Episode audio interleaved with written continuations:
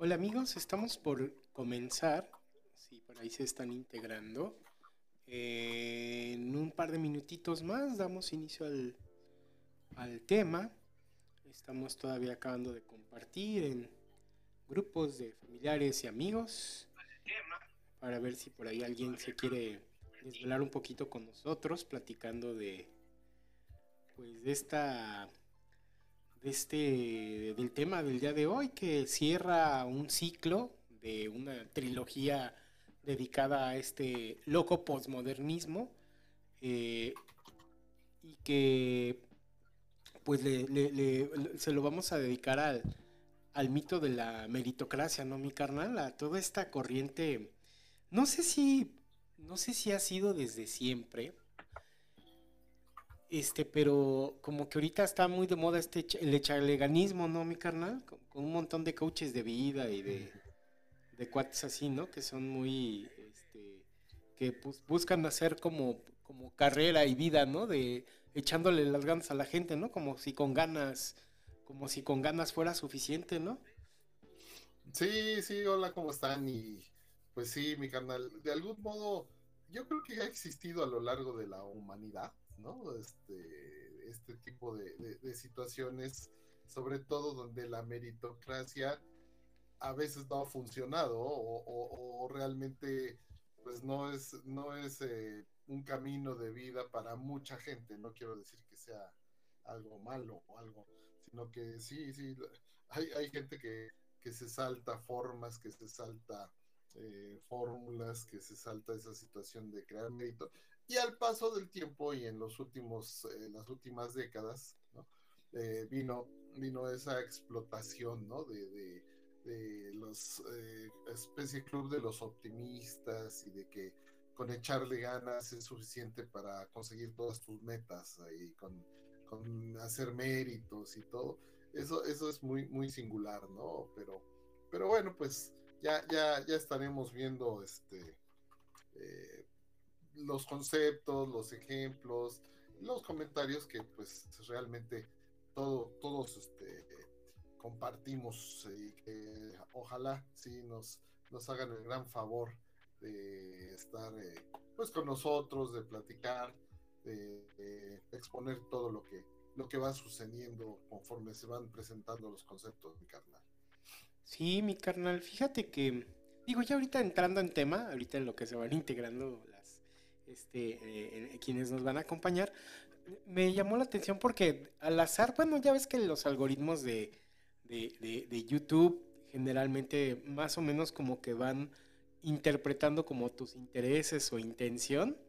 Y, por ahí me salió un video en donde sale una señora, una señora gringa, ¿no? Una señora güera clásica gringa, eh, platicando pues como sí, con mucha frustración y, diciendo que, bueno, tiene, que tiene dos hijas, ¿no? Una de 23 y otra como de 25, ¿no? Y que pues ella trata de seguirlas animando, ¿no? A, a échenle ganas, este, ustedes no se desanimen. Una tenía pocos meses de salir de la universidad, la otra seguía, pero, o, o más bien ya estaba como buscando trabajo, pero sí decía lo difícil que número uno, que les fue encontrar trabajo y lo inaccesible de los servicios, ¿no? Aún con, con un trabajo, ¿no? Decía que, que una de sus hijas había el departamento tipo estudio, más de estos departamentos, que ya ves que es nada más como una cajota, ¿no? Y que ahí mismo está, a lo mejor el cuartito de baño, pero ahí mismo está la sala de estar, el comedor, la, la, este, ¿cómo se llama? La, la, recámara, ¿no? Te lo venden así como tipo loft y así, pero que prácticamente le, costaba una renta de dos mil dólares mensuales o algo así, dijo, ¿no? Que era lo más barato que había encontrado, así como, no manches, ¿no? Y se ponía a reflexionar que ya no sabía qué decirles, ¿no?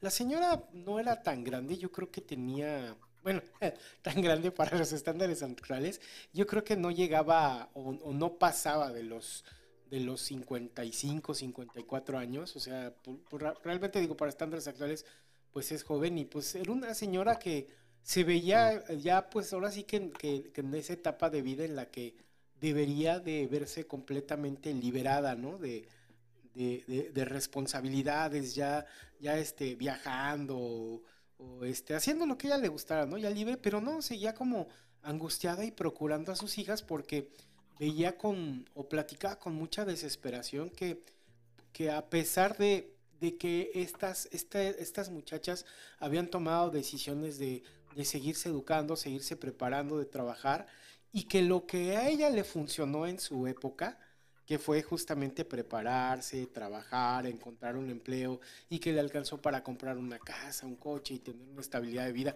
crear una familia, estaba viendo que a sus hijas no les estaba, no se les estaba alcanzando, mi carnal.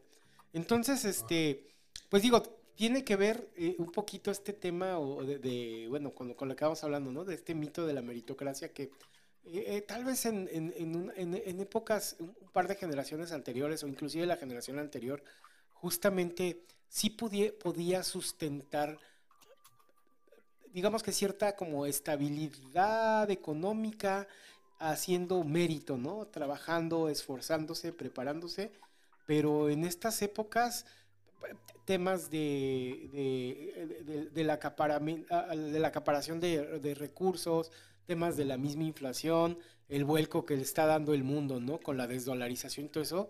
Y cada vez se hace como más más complicado el que eh, una persona eh, pueda simplemente con su, con, su, con su esfuerzo y viviendo ahora sí que de manera honesta y derecha, digo, no, no digo de que se ponga a robar ni nada de eso, pero que justamente como, como a nuestros padres les sucedió una generación anterior, que con el simple esfuerzo y, y el, el, ahora sí que el échale ganas ya no les asegura nada, ¿no? Una carrera ya no asegura nada, ¿no? Un posgrado ya no, ya no es garantía de nada, ¿no? Entonces es necesario pues empezar a pues vislumbrar maneras alternativas de, perdón, otras alternativas como para hacerse de, hacerse de recursos, este, para ganar dinero. Y ahorita se ha empujado mucho como este tema de emprendimiento, ¿no? Pero pues, tampoco te garantiza mucho, ¿no? Puedes tener un gran producto y no, no tener éxito, o puede tener alguien un producto medianamente este, o con una calidad mediana, pero por una situación de suerte o de boca en boca se hace exitoso y le pega, ¿no? O sea, en realidad esta como, como garantía de, de, esforzarse y dar lo mejor de sí mismo, pues como que ya no, ya no existen, ¿no? Y pues la otra parte es que digo que vamos a entrar más a detalle al ratito que ya este, nos explique un poquito mía de qué va esto de la meritocracia. Pues vamos a ver que también es bien complicado y que en realidad es, suena más a una utopía, ¿no, mi carnal? Que a, que algo que pueda aplicarse, ¿no? En la vida real. Sí, sí, desgraciadamente así se ha ido eh, transformando esa situación, donde de algún modo también eh, es un, eh, bueno, se convierten en estrategias desgraciadamente de mercadeo, ¿no? Algo, algo que puede ser un inicio o, o, o incluso valores, ¿no? Que te inculcan en tu hogar, la honestidad, el trabajo el trabajo disciplinado, la preparación, todo eso, pues queda desvirtuado tantas, tantas y tantas veces, ¿no? Entonces eh, se le dio una excesiva eh, presencia eh, cuando pues, la verdad no, no, no, cuando te enfrentas a la realidad, pues es muy triste, ¿no? Que todo ese mundo donde tú creciste, los valores, otra vez como, como ya lo dije, eh, de repente no, no, no sirven, no, no, no aplican en ese, en ese entorno donde te desarrollaste, ese entorno, como bien lo señalas, que le funcionó a las generaciones anteriores y vas de la nada, ya estás ahí, este, pues con las manos vacías y pepenando el aire. Entonces, sí, sí va a ser este eh, un tema eh, que nos ayude a hacer reflexiones como, como tratamos de hacerlo en cada sesión y aquí entre todos nos podemos ir eh, pues ayudando, apoyando con nuestros comentarios, con nuestros conceptos. Eh, nada más permíteme tantito porque aquí, eh, bueno, como siempre el, querido este, Carlos Romero Aparicio, el doctor Carlos Romero Aparicio, el amigo, el queridísimo amigo Charlie, pues siempre nos va este, ayudando con sus comentarios, pero él, él ve estos programas eh, en, horarios posteriores, en las grabaciones que se quedan, pero siempre nos hace, nos hace llegar eh, un comentario. Entonces lo desahogo de una vez antes de entrar ya a este tema como tal y al, y al ensayo de Mía. Eh, nos dice Manolo y Paco, la búsqueda de nuevos sistemas económicos es el tema interminable. Los puntos vulnerables de cada uno son explotados por los sinvergüenzas sin llenadera la revisión que nos compartieron de los personajes innovadores en sus respectivas épocas invita a conocerlos con profundidad. Coincido con Manolo que el sistema económico que vivimos ya existía cuando nacimos y se ha perfeccionado más para los pocos que tienen mucho que la mayoría tiene menos. Los cambios constitucionales no son una garantía y adolecemos de una educación financiera global Tarea difícil, pero no imposible. Saludos y hasta la próxima. Así que, pues muchas gracias al querido amigo Charlie por este comentario. Sí, ese fue, ese fue el tema de la sesión anterior, mi carnal, en la búsqueda de nuevos sistemas económicos. Y ahorita, pues ya cerrando, cerrando esta, esta trilogía, como bien lo dices, pues vámonos con lo del mito de la meritocracia. si no tienes inconveniente. Sí, mi canal, vámonos, vámonos rápido porque creo que está bueno esto y, vamos dándole al tema. Entonces, vámonos al ensayo de Mía y regresamos con ustedes para, para armar acá la, bonita polémica. Antes de eso, este, ¿qué tal, tío Toño? ¿Cómo estás? Buenas noches, gracias por acompañarnos. Saludos, Toñín, saludos. Y, vamos con Mía. Adelante, Mía.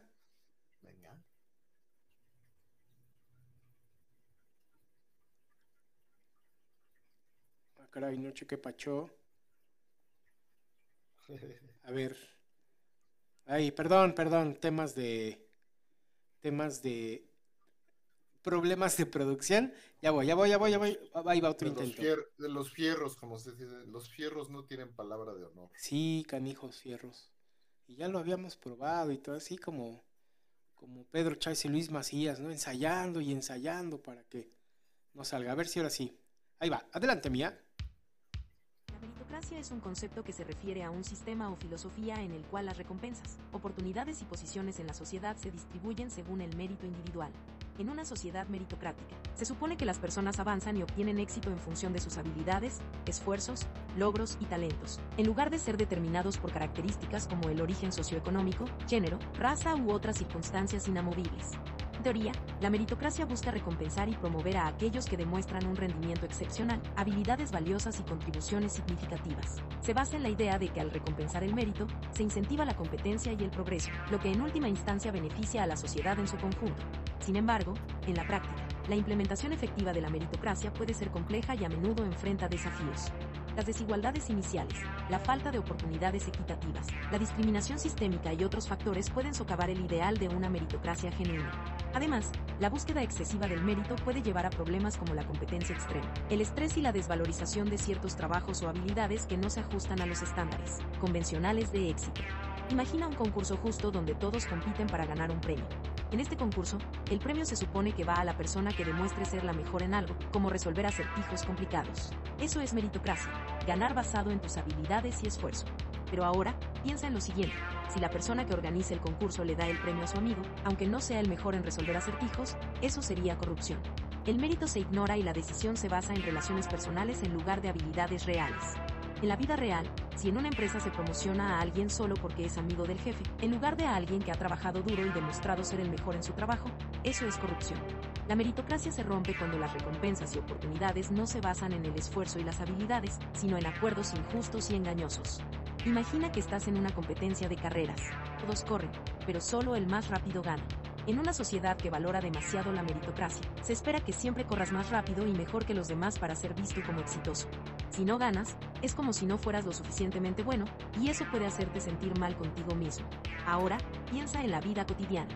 En una sociedad donde se enfoca demasiado en el éxito individual, las personas pueden sentir mucha presión para siempre ser las mejores en la escuela, en el trabajo, en todo. Esto puede hacer que se sientan ansiosas, tristes o agotadas, porque se sienten como si nunca pudieran relajarse o ser felices si no están siendo los mejores. Además, algunas personas pueden sentir que no tienen las mismas oportunidades desde el principio. Por ejemplo, si alguien no puede pagar una educación de calidad, podría tener más dificultades para competir en igualdad de condiciones. Esto puede hacer que se sientan frustradas y desvalorizadas, lo que afecta su salud mental. Por último, imagina que estás en una carrera de bicicletas. Cada ciclista comienza en un lugar diferente de la pista. La idea es que el ciclista más rápido gane, pero hay un problema. Algunos comienzan más cerca de la línea de meta, mientras que otros empiezan mucho más lejos. En una sociedad meritocrática, todos tendrían las mismas oportunidades, como si todos comenzaran al mismo tiempo en la carrera. Pero en el mundo real, existen diferencias en la educación, el dinero y otros recursos desde el principio. Es como si algunos tuvieran bicicletas de carreras caras y otros solo bicicletas básicas. Esto hace que pensar en una sociedad meritocrática perfecta sea como tratar de hacer que todos lleguen a la línea de meta al mismo tiempo, aunque algunos tengan ventajas desde el principio. Aunque sería genial, en la práctica, es muy difícil igualar las oportunidades para todos, lo que hace que la idea de una sociedad meritocrática sea difícil de alcanzar, como una especie de sueño que suena hermoso pero puede ser muy complicado en la vida real.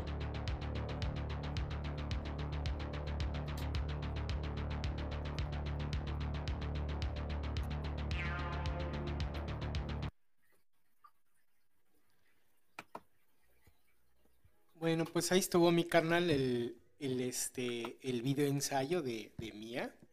Este, no sé si quieras empezar tú, mi carnal, reflexionando acerca de lo que nos, nos compartió Mía. ¿Qué, qué, piensas? ¿Qué opinas? Bueno, fue una exposición, otra vez yo, yo digo, ¿no? Casi casi de la, de la historia de la humanidad, pero bueno, más bien vamos a reflejarlo a la, a, la, a la actualidad, a lo que nos pasa eh, tanto y tanto, ¿no? Uno, uno de, como vamos a ver en, los ejemplos de más adelante, eh, una, una, de las situaciones de la meritocracia en la actualidad que ha quedado tan eh, desvaloriz desvalorizada, que, ha quedado a la saga en los, en los valores de una sociedad eh, como la actual, pues sí genera eh, mucha frustración, muchos problemas a veces eh, de, ese amor propio que se tiene uno, ¿no? De, de, la imagen que vas generando. Oye, pues si yo, yo me esfuerzo, ¿no? Yo, yo, yo hago todo por, pues, por la derecha, o bueno, todo por el camino recto, ¿no? No por la derecha, sino pues voy acá para que llegue un fulano y, sin méritos, ¿no? O, el, o, el, o el clásico recomendado, o el ahijado, el hijo del jefe, lo que quieras, ¿no? Ese es como que lo que más, más ha pegado en los últimos años en sociedades eh, actuales, obviamente yéndonos al, al, al, ejemplo de nuestra sociedad mexicana y de, todo lo que, lo que nos, nos ha pasado, pues eh, el, el, el, hecho de eh, tratar de, escalar, de ascender eh, socialmente, de ascender profesionalmente, pues se ve totalmente bloqueado, ¿no? Y cuando dices así, cuando ves que, que los otros llegan como un concepto manejado, corrupción, la corrupción implica muchas otras cosas, ¿no? Pero a fin de cuentas es corrupción, ¿no? Y alguien con mucho menos méritos que yo, o nada más porque, o, o, o el clásico, la discriminación, mi carnal, ¿no? O sea, si tú vienes de un, de un medio, eh, pues quizás este, más eh, socialmente más bajo, ¿no? Que otro que, y, quizás tienes las mismas habilidades o superiores habilidades y capacidades que el otro, pero a lo mejor por, por facha, por origen, por el color de la piel. Oye, eh, acabo, acabo de ver este, la, la gran película, eh, esta que se llama Talentos Ocultos, ¿te acuerdas? Las, de las mujeres de raza negra que trabajan para la NASA y ayudan a que, a que salga finalmente Estados Unidos, ¿no? A la competencia espacial con la Unión Soviética, ¿no? Y son mujeres de color, pero todas tienen eh, ingenierías, posgrados, y pero las tienen ahí, por, por algo se llama eh, talentos ocultos, ¿no? Porque no las dejan sobresalir, o sea, hacen el trabajo de los cálculos matemáticos y todo ese rollo, y, y pero fíjate su condición, en primera ser mujeres, y en segunda de color, ¿no? De raza negra. Entonces, no las dejan ascender o no las dejan entrar a las juntas. Bueno, hay una que se lleva una de las así más brillantes, este, eh, chavas que hacen los cálculos, la clásica mamá que enviudó y que se quedó con tres niñas y que se parte el alma por salir adelante y un día le ponen una regañada a mi carnal porque se, oye, ¿dónde está? Siempre que bueno, varias veces que sale el jefe, eh, no la encuentra, ¿no? Y tú nada más la ves, te ponen la escena, la ves corriendo, ¿no? O sea, corriendo ahí en medio de la lluvia, en los patios y todo eso. Y es que es el, ubicado en los años, principios de los años 60, finales de los años 50. Y, ya regresa toda mojada, empapada. Pues ¿dónde anda? ¿Qué anda perdiendo el tiempo? Ahí en medio de todos, ¿no? Y dice, bueno, pues es que no hay baños en este edificio, no hay baños para, para mí, para la, para la gente de color. Tenemos que ir así como hasta el otro edificio que está como a 800 metros ¿no? Y toda empapada, sus papeles, toda, este, hasta casi resfriada de tanto que se moja porque no puede ir al sanitario ahí, ¿no? Entonces, todas esas cosas, ¿no? Son, son ejemplos que, que nos van impactando, nos van impactando. Hay otros ejemplos que vienen de más atrás, ¿no? Y eso cuando, cuando veamos aquí nuestro, nuestro top este, le, pusiste hoy muy singularmente, ¿cómo le pusiste? Payasadas y víctimas. sí. Es, que sí, ¿no? Y hay modos todavía más fuertes de decirles, pero nos estamos viendo muy familiares. Pero, pero sí, mi canal, es, esa, así con, con estos así tan pequeñitos ejemplos que, que, expongo, que a todos, la verdad, a todos nos han pegado de una u otra forma y, pues ni, ni modo, ¿Qué, hacemos? Ya, ya iremos platicando ya las anécdotas más personales, porque sí llegan a pegar, ¿eh? Sí llega a pegar mucho, y entonces se viene abajo precisamente la meritocracia, ese mito que nos hacen creer que con, con las puras ganas y con nuestra honestidad vamos a salir adelante. Híjole, triste, triste encontronazo con la realidad, mi carnal. Sí, mi carnal, fíjate que reflexionaba un poco al respecto y bueno, decía, ¿qué, qué, qué me ha ¿cuáles son mis traumitas de vida godín, ¿no? O que me ha tocado vivir en, la, en, el, en, el, en el ámbito laboral, ¿no? Sí he visto y sí he sido testigo de, de personas muy talentosas que han logrado avanzar, ¿no? En, en, en estos escalones este, eh, eh, organizacionales, ¿no? Empresariales, ¿no? Y, y, y, y, ahora sí que con mucho trabajo, personas naturalmente brillantes que han logrado como, como llegar a ascender, pero también he sido testigo que tienen un tope, mi carnal, por lo menos aquí en México, ¿no? Y prácticamente ese tope que lo detona, que digamos las posiciones ya más elevadas, que supuestamente deberían de ser ya más estratégicas y, y deberían de estar, eh, sí, llenadas como por los más aptos, ¿no? Para que el resto de las personas que, que, somos parte de una organización, por ejemplo, podamos confiar en ellas, pues no necesariamente se llenan con, este, con estas personas, ¿no? Con las más aptas. Y aquí es en donde entra mucho, hablo por la cultura mexicana, yo lo que he visto, pero sé que es algo que se repite a nivel mundial y en, muchas escalas. Viene primero la parte del nepotismo, ¿no? Eh, son, digamos que posiciones ya más elevadas o donde hay que tomar decisiones, pues están llenas de, de los familiares o prácticamente se maneja como si fuera un neofeudalismo, ¿no? O sea, el, que era el, director o el presidente o tesorero o, los grandes directores, pues prácticamente van delegando a su, a su progenie, ¿no? Tienen ya designados esos puestos. Y pues es una, es una, es un, también es un, volado, ¿no? Es, un volado en donde puede llegar una persona apta o puede llegar una persona inepta, ¿no? Y, vaya que, que, personas ineptas pueden hacer mucho daño en, en estos entornos, ¿no? El otro tema, pues, es la parte del compadrazgo, ¿no? En donde a lo mejor no es una, no es parte, no es un familiar, pero pues es un conocido al que se le tiene cierta estima y pues ahí se le reserva alguna posición importante y pues probablemente, o bueno, ni siquiera se, se analiza si es apto o no, ¿no? O sea, salvo que haya una, una, un, tema ahí como terrible o errores muy feos o temas inclusive de robo y eso, ya como que se mueven esas posiciones, pero si no se quedan pues muy cómodos ahí trabajando, ¿no? Y el otro es este, pues el pago de favores, ¿no? Muchas veces también eh, se, se ubican posiciones importantes con personas a las que se les deben favores que en un momento dado les echaron la mano y todo esto, pero vuelvo a lo mismo. eh, digamos que ponen como este tapón en esta, en, en es- en esta pendiente organizacional o empresarial y pues prácticamente solo tienen acceso a estos privilegiados que tienen las famosas palancas, ¿no? Y eso es, eso es aquí en México. Y pues sí, desafortunadamente, pues ahora sí que, que, que topan las aspiraciones del, ap- de- del apto y del que se sigue preparando y ponen en riesgo ahora sí que las mismas organizaciones, ¿no? En un momento dado, porque pues ya, ya, no, ya, no, ya no dan espacio para, para estos nuevos talentos, esta sangre fresca, porque son espacios eh, muy reservados, ¿no?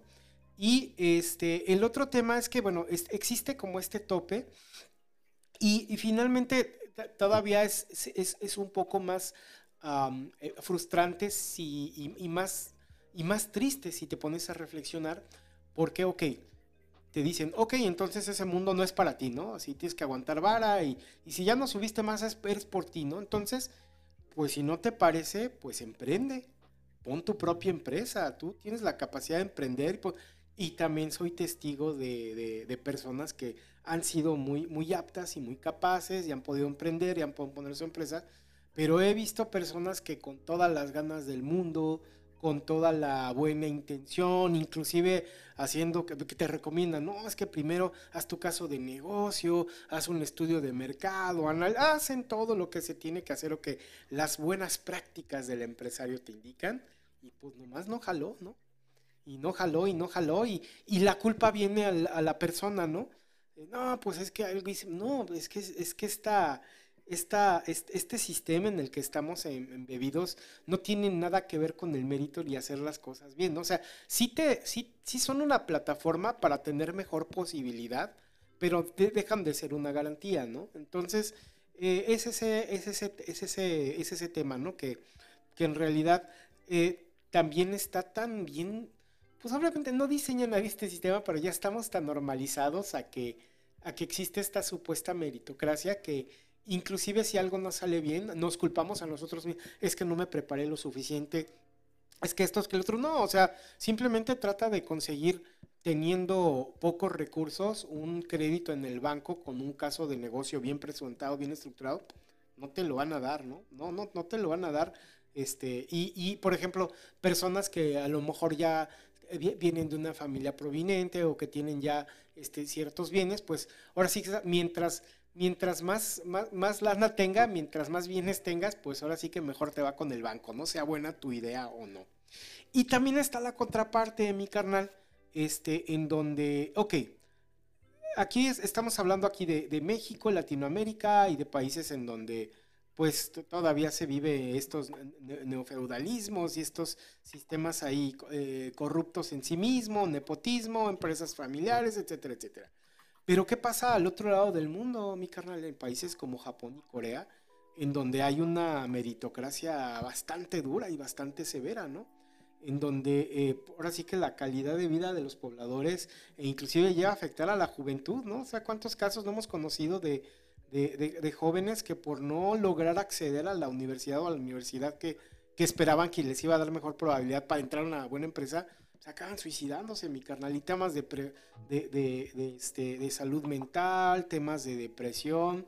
Japón es un país que está muriendo lentamente porque ya la población no tiene intención de reproducirse. Ahí están viendo cómo le hacen para que los muchachos, órale muchachos, vayan y hagan lo suyo, ¿no? Porque es, es- es- ha habido casos eh, y, y creo que sí ha habido hasta campañas por parte del gobierno para buscar que su población se reproduzca porque están tan deprimidos e inmiscuidos en esta competitividad y en la vida laboral que pues, no tienen tiempo para otros aspectos de la vida, ¿no? Entonces, por una parte, aquí se, no- se nos engaña y se nos revierte, digamos, la culpabilidad de no poder tener como este éxito económico, ¿no? Ya sea en una organización o emprendiendo.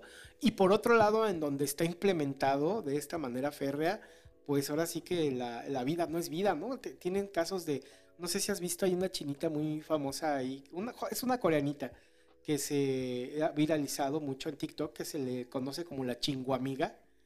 Es una coreanita muy simpática que se vino de Corea a México. O sea, viene y, y mama México, ¿no? O sea, todo en México para ella es maravilloso, está increíble que puede comer mango y frutas y todo esto. pero platica unas historias eh, de, de, estos excesos de la vida corporativa y de las expectativas de los padres hacia los hijos de ser el mejor y, y una deshonra para toda la familia, ¿no? haber reprobado matemáticas en sexto, ¿no? En la, en la secundaria uno está más burro y bruto y una reprobadera y pues no pasa nada, ¿no? Pero en Corea es un tema de, de, honor familiar y, y, y, van creciendo y, ella platica que se tuvo que salir de Corea, o sea, tenía intención de otros países, cayó en México, pero tuvo la necesidad de salirse porque vivía en una constante depresión y casi se muere, ¿no? De que está así súper flaquita, ya ni quería comer bien, ya ni salía a ningún lado, ya ni se bañaba, no estaba encerrada, ¿no? Entonces, sí, sí platica esta experiencia de haber estado inmiscuida en esta, en esta, este, sí, en esta sociedad eh, meritócrata que, que valora el éxito eh, sobre todas las cosas, sobre todo hasta por encima de las personas, mi carnal, y eso también está, está bien canijo y bien difícil, ¿no? Sí, la verdad, este, se, da, se da en todo tipo de sociedades. Otro, otro ejemplo que me viene a, la, mente, ¿no? Eh, y que está muy imbuido, eh, pues en medios como el medio del espectáculo, quizás, ¿no? O, en el fútbol. En el fútbol es eh, clarísimo, sobre todo en el medio mexicano, ¿no? Que es el que, el que he podido constatar y bueno, pues en el medio en que yo trabajo, pues conoces sus historias, historias y, gente, ¿no? Eh, los, chavos, por ejemplo, que, que si no tienen ahí un, buen padrino o una buena lana, ¿no? ¿Cuántos muchachos eh, pues tienen un, talento innato para, el fútbol? Se desarrollaron así pues, en las canchas de tierra. en el barrio, en el llano, mi carnal. En el barrio, sí, sí, sí, por supuesto. Eso, ese tipo de gente. Y bueno, no falta que que por ahí se enteran que hay una, las clásicas que eh, se llaman visorías, ¿no? Este, en el béisbol tiene el nombre de tryouts, ¿no? Los chavos así que se van a ir a, desde así jovencitos, jovencitos, adolescentes, ¿no? Pero, pero pues pueden llegar de 10 mil, los que quieras, ¿no? Una cantidad así, pero hay veces que, ok, pues vente a probar y los llevan el equipo que quieras, ¿eh? No le vamos a poner nombre, el equipo que quieras, porque en la, en, la práctica todos hacen lo mismo, ¿no? Pero pues obvio, tiene que ser una especie de Maradona, Pelé, este, Messi, eh, ahí para que de a tiro se lo peleen. Pero, pero muchas veces los chavos, ¿no?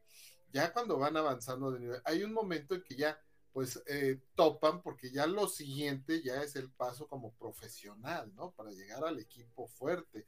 Y ahí es donde o los, o los agentes o, bueno, los representantes o luego los entrenadores, ¿no? De las fuerzas básicas, pues si no te caes con una lana, pues nada más no te dejan entrar al, equipo y para que te vean ya los, los de los equipos ya profesional, ¿no? Ya, entonces, este, e incluso se han dado casos ya en la primera división, ¿no? De muchachos que, pues si la familia consigue el bar o, tiene el bar porque tienen un cierto nivel, pues el muchacho ahí está, ya está, o, de titular o al menos en la banca, pero los que vienen así, lo que dijimos, ¿no? Los que vienen del barrio, los que, los que no tienen con qué, ¿no? De repente sí juntan, ¿no? Para el primer, como para el primero o segundo nivel de ese tipo de corrupción, porque pues empieza desde niveles anteriores, pero ya cuando les dejan pedir una lana gruesa, una, una lana fuerte, pues ya nada más de dónde la van a poder sacar, ¿no? Si ya la familia agotó prácticamente todos sus recursos y pues ni modo, ahí a lo mejor ahí estaban los, los futuros estrellas o los chavos talentosos, pero pues como no hubo el varo, como no hubo el conecte, como no, no llegó, pues ya. Y otros, pues que a lo mejor son más troncos, ¿no? Ahí aparecen y pues bueno, logran. Y son actos de corrupción que se han denunciado por, por décadas y décadas, ¿no? Entonces, sí, es, es otro, otro ejemplo, ¿no? De una sociedad que, pues a lo mejor era para lo que le quedaba al chavo, ¿no? O sea, el, eh, a lo mejor el fútbol iba a ser el medio por el cual superar, ¿no? La pobreza, por el cual eh, salir adelante. No digo que no haya casos de chavos que desde abajo sí, sí los hay, pero híjole, hay una inmensa cantidad de, de, estos casos donde el mérito, el talento en sí, las capacidades no son suficientes. Y en cambio otros que llegaron o también recomendados, incluso los recomendados también sueltan su lana, ¿no? Para que los entrenadores los vean y les den chance y los llamen al equipo. E incluso ya cuando están cobrando sus primeros sueldos, pues también se tienen que mochar. O sea, dices, qué bárbaro, ¿cómo, cómo puede, eh, eh, pues esa, ese, ese ideal, ese sueño, eh, pues concretarse en la vida de una persona? Y a lo mejor pues no les queda de otro, si ya no trascendieron en el fútbol, pues ya no tuvieron, ya no tuvieron otras capacidades, no sé si me explico, ¿cuántos muchachos abandonan la escuela, mi carnal? ¿no? Con tal de que los contraten desde jovencitos y aspirar a un billete bueno al deporte profesional, bueno, pues ya, ya implica muchas cosas. Pero y si, y si ya a sus 18 años ya no, ya no van a tener oportunidad porque ya sus méritos no son suficientes, necesita tener otro, otro tipo de conectes, pues ya, ¿a qué se va a dedicar en la vida? No, no faltarán los chavos que se regresan a la escuela o que la familia tiene capacidad para ello, pero si no, mi carnal, pues ahí están, ¿no? Pueden irse por el camino bueno o el camino malo, ¿no? Y a lo mejor el camino, a lo mejor el camino malo es más fácil, pero cuántos riesgos no implica en la vida y, pues el camino el camino de la honestidad pues les estará costando muchísimo más trabajo muchísimo más tiempo salir no salir de ese círculo del que tratan ellos no de aspirar a mejor a un mejor nivel de vida. Y pues si nos vamos al otro lado carnal por ejemplo los cuantos profesionistas pues no terminan el clásico no de taxista o, o pues ni modo de, de, taquero, ya, ya no del dueño de la taquería, sino del que está chingando ahí al, taquito y todo eso. Entonces, sí, es, es eh, indiscutiblemente un, un, mundo cruel y despiadado al, que se enfrenta eh, pues todo aquel que, que cree ciegamente en el mito de la meritocracia. Sí, de hecho, me estaba acordando, mi carnal, no sé si Sí, por ahí en este. Veo que em, empezaste recientemente en TikTok, ¿no? Y le estás apenas entrando a esa, a esa red social. Fíjate que hace unas. Este. ¿Qué sería? Yo creo que tiene como un mes, unas tres semanas. Estuvo muy de moda un trend eh, de un tipo de video. El hashtag era Rosa Pastel por la, una canción de Velanova. ¿Y de qué iba? Eran videos en donde, donde, donde muchachos, este, gente joven, generalmente gente joven, hacía un video en donde, donde ponía como si su yo de hace 5 o 6 años, ¿no? Y ponía yo, un joven este, con, con talento y esperando ser un gran ingeniero, ¿no? Y ponía, ponen como sus fotos eh, recién entrando a la universidad, graduándose y todo eso, ¿no? Y luego ponían yo ahora, ¿no? Y con, la, con esa canción de fondo, ¿no? De, eh, de, de Rosa Pastel. Y poniéndose un uniforme del Oxxo, ¿no? Así como que parece broma, pero es tristísimo porque eran un chorro, mi carnal. Era de veras un, un montón de videos en donde, en donde la gente, este, donde, donde, donde la gente o estos jóvenes, pues plasmaban ahora sí que su, su, su, frustración y su desencanto de no haber podido concretar una meta, ¿no? Un sueño que tenían ahí, este, eh, al que estaban esperanzados, ¿no? Y que, y que finalmente como esta educación tradicional te dice, ¿no? Tú estudiale, échale ganas y verás cómo se te van a ir dando las cosas, ¿no? Pues a veces sí, a veces no, algunos sí, algunos no. Eh, sí es un factor que aumenta la probabilidad de que puedas tener éxito, pero no es una garantía y cada vez esa probabilidad se reduce más por el tema, ¿no? Que ya hemos platicado, ¿no? De, de este sistema en que estamos en, metidos todos es un sistema que favorece la acumulación y la este el, tema de la sí, de, ahora sí que de, jugar con los costos y todo eso no volviendo a la, a la, señora que platicaba muy angustiada lo de sus hijas este pues prácticamente decía no de, dos mil dólares en un estudio no en un de un departamento chiquitito. Y pues la razón pues la razón es que hay una persona una sola persona que es dueña de como, como 100 departamentos de esa área, ¿no? Y pues como él es el único dueño, pues él decide cuánto cobra ya, ¿no? O sea, en realidad son, son montos, este, ya completamente fuera de la realidad, inasequibles para la gente, ¿no? Platicaba yo creo que, eh, eh, yo en, en, un programa anterior, creo que sí lo platicaba contigo, ¿no? Los temas, por ejemplo, de, de estas ciudades este, tecnológicas, ¿no? Como, o de emprendimiento tecnológico como San Francisco, que, que, programadores, ingenieros, no les queda de otra más que vivir en un pueblo lejano o hasta en su mismo carro, ¿no? Porque ya no les alcanza la renta para vivir en la ciudad, ¿no? O sea, ha sido una, una aceleración desmedida de los costos. El otro día veía una gráfica en donde, por ejemplo, si, si tus papás o tus abuelos, ¿no? Compraron una casa finales de los 70 de los 80 por decirte algo, ¿no? Y les costaba 10 mil pesos, hoy que tú intentas este, cobrar, comprar esa casa en relación a lo que costaba antes, digo, haciendo como que la, la, conversión, ¿no? ¿Cómo le llaman? Su debida eh, como proporción. Proporción, sí, de, al cambio inflacionario, la moneda, todo eso. Pues, si a ellos les costó 10 mil pesos esa casa, a ti ya te cuesta 300 mil ahorita, ¿no? Haciendo esa proporción. Entonces, te demanda un mejor trabajo, una mejor posición dentro de una organización, otro tabulador, mayor preparación, y sin embargo, sigue, sigue sin alcanzar, ¿no? Eh, veía yo a otro, este, otro, otro TikTok de un señor que reflexionaba en de que, ¿por qué ahorita la gente no quiere tener hijos y mejor prefiere los perros, ¿no? Qué gente tan desconsiderada, ¿por qué no quiere hijos? Unos no, no, cabrón, pues lo que pasa es que un perro es más barato que un hijo. o sea, y, ahora, y aún así, sí cuesta su lana. Sí, sí cuesta su lanita, ¿no? no? sí, pues, digo, parece chiste, pero es una realidad, mi carnal. O sea, si, si, si hay gente, este, ahora sí que pues, más consciente de sus posibilidades y dicen, híjole, ahorita no, a lo mejor después, o ya mejor lo sacas de ahí, ¿no? Por justamente el, el costo de la vida que ya está más complicado y que, y que justamente esto, esto, esto del, del esfuerzo ya no es suficiente este, para que pueda ser suficiente.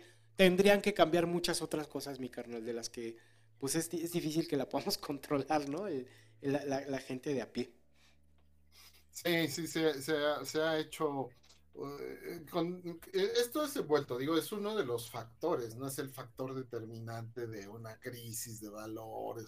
Se, se va sumando, ¿no? Se va sumando pues a, a este desmoronamiento de, de, cohesión familiar y social que, que, que, hemos, que hemos padecido, que, que nos sigue afectando. Es uno, uno más, es uno, pero sí, sí, sí es determinante o sí, sí, sí lo tomamos aquí como tema, porque pues eh, hay, hay la explotación del otro lado, los que han, los que en las décadas anteriores, y bueno, todavía en esta, ¿no?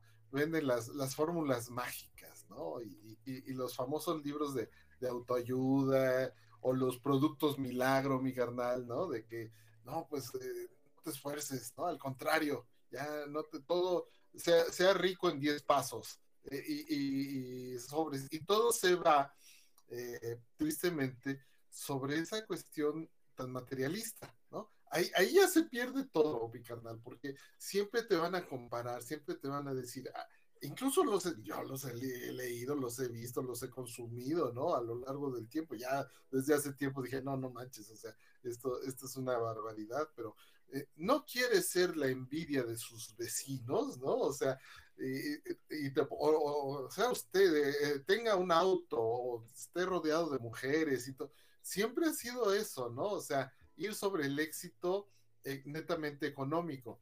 Entonces, todos, todos como sociedad nos embebimos en eso y, y ya entonces te empiezas a saltar. Mientras ellos, es curioso, te saltas el mérito real, ¿no? La preparación, la honestidad, el esfuerzo, la disciplina, todo ese rollo, y no, vámonos a la solución fácil, ¿no? Y estos cuates te la venden como, pero no, no es tan fácil, ¿eh? O sea, de todos modos te están jodiendo, te están viendo la cara, le ven la cara a todo mundo, y ellos, pues, nada más recibiendo y recibiendo el billete de todos los productos estos, sea literatura, sean videos, otra vez como dijimos, los productos eh, milagro, ¿no? Eh, que con, con, cierto aparato que te compres de ejercicio ya va a estar así bien mamey, ¿no? Y, y toda la cosa, pues no, no manches, se, se, ha, se ha embebido y pues queda, queda al margen otra vez, ¿no? Los valores que ya, ya he mencionado.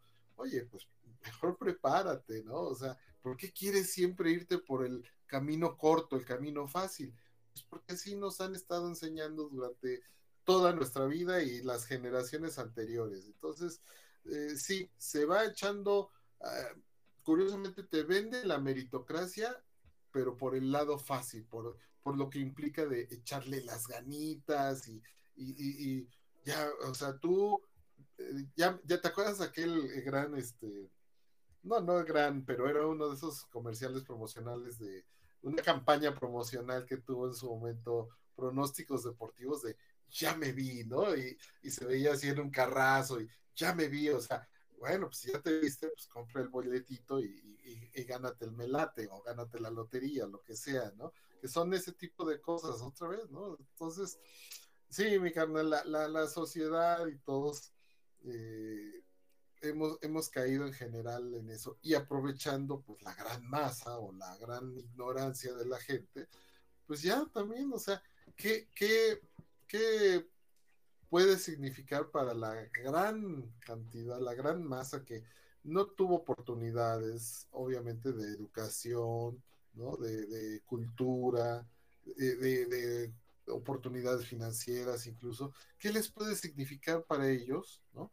Eh, el esfuerzo, ¿no? El esfuerzo y los pasos uno, dos y tres, prepárate, sé honesto, camina, camina recto, no hagas tranzas, eh, tú demuestra tu talento. ¿Qué les puede significar? Absolutamente nada, mi carnal. Y eso, y eso, conforme va pasando el tiempo, pues es un monstruo que no habrá quien lo logre dominar o quien lo logre abatir, porque estamos inmersos desde hace tantísimo tiempo en esto que no nos queda otro camino. El otro camino ya vuélvete deshonesto, vuélvete tranza, este, sáltate las reglas, métete a la fila, pásate el alto, eh, engaña, en fin, ¿qué, ¿qué, opciones tan difíciles en un mundo tan despiadado. Sí, mi carnal, y desafortunadamente, fíjate que otra de las cosas que he notado en esta, en esta vida godín de, oficina y pues en una organización es que, y, también creo que lo, si, si, te pones a revisar o analizarlo, digo, no, no, no quiero generalizar, no es el caso, pero sí, este, si te pones a buscar como los, ahora sí que las, las aptitudes y las características de los perfiles de los CEOs principales, así de los directores, directivas, directores de más alta gama, es que tengan esa parte como medio de sociópatas y medio de, eh, este, de deshumanizados, ¿no? Para tomar las decisiones que tienen que tomar y, y muchas veces pues también logran llegar porque logran llegar justamente no por la meritocracia, ¿no? Sino porque han pasado por encima de quien se le ha puesto enfrente, ¿no? Inclusive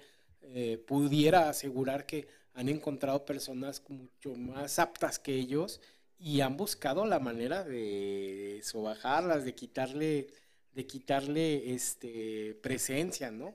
Y es algo que se vive al día a día y es algo que sucede y está bien chistoso porque tú dijeras, una empresa lo que menos quisiera es tener pues una persona inhumana y tramposa y, y corrupta, ¿no? Habrá que utilizar la palabra fuertita, ¿no? Porque es una persona corrupta y no, parece ser que son, parecería ser los rasgos más deseables, ¿no? Los que más, este, los que más éxito tienen, ¿no? Yo me ha tocado, digo, estoy ahorita proyectando y todo eso, diciendo un poco de también de mis frustraciones personales, pero creo que es algo que, que sí, sí es muy evidente que, que, que, muchas personas buscan inclusive no por méritos, no aportando, sino los que también de repente como más suben o más se consideran para promociones, son aquellos que de alguna manera su trabajo los pone en una posición en donde critican como el esfuerzo del resto de las personas, ¿no?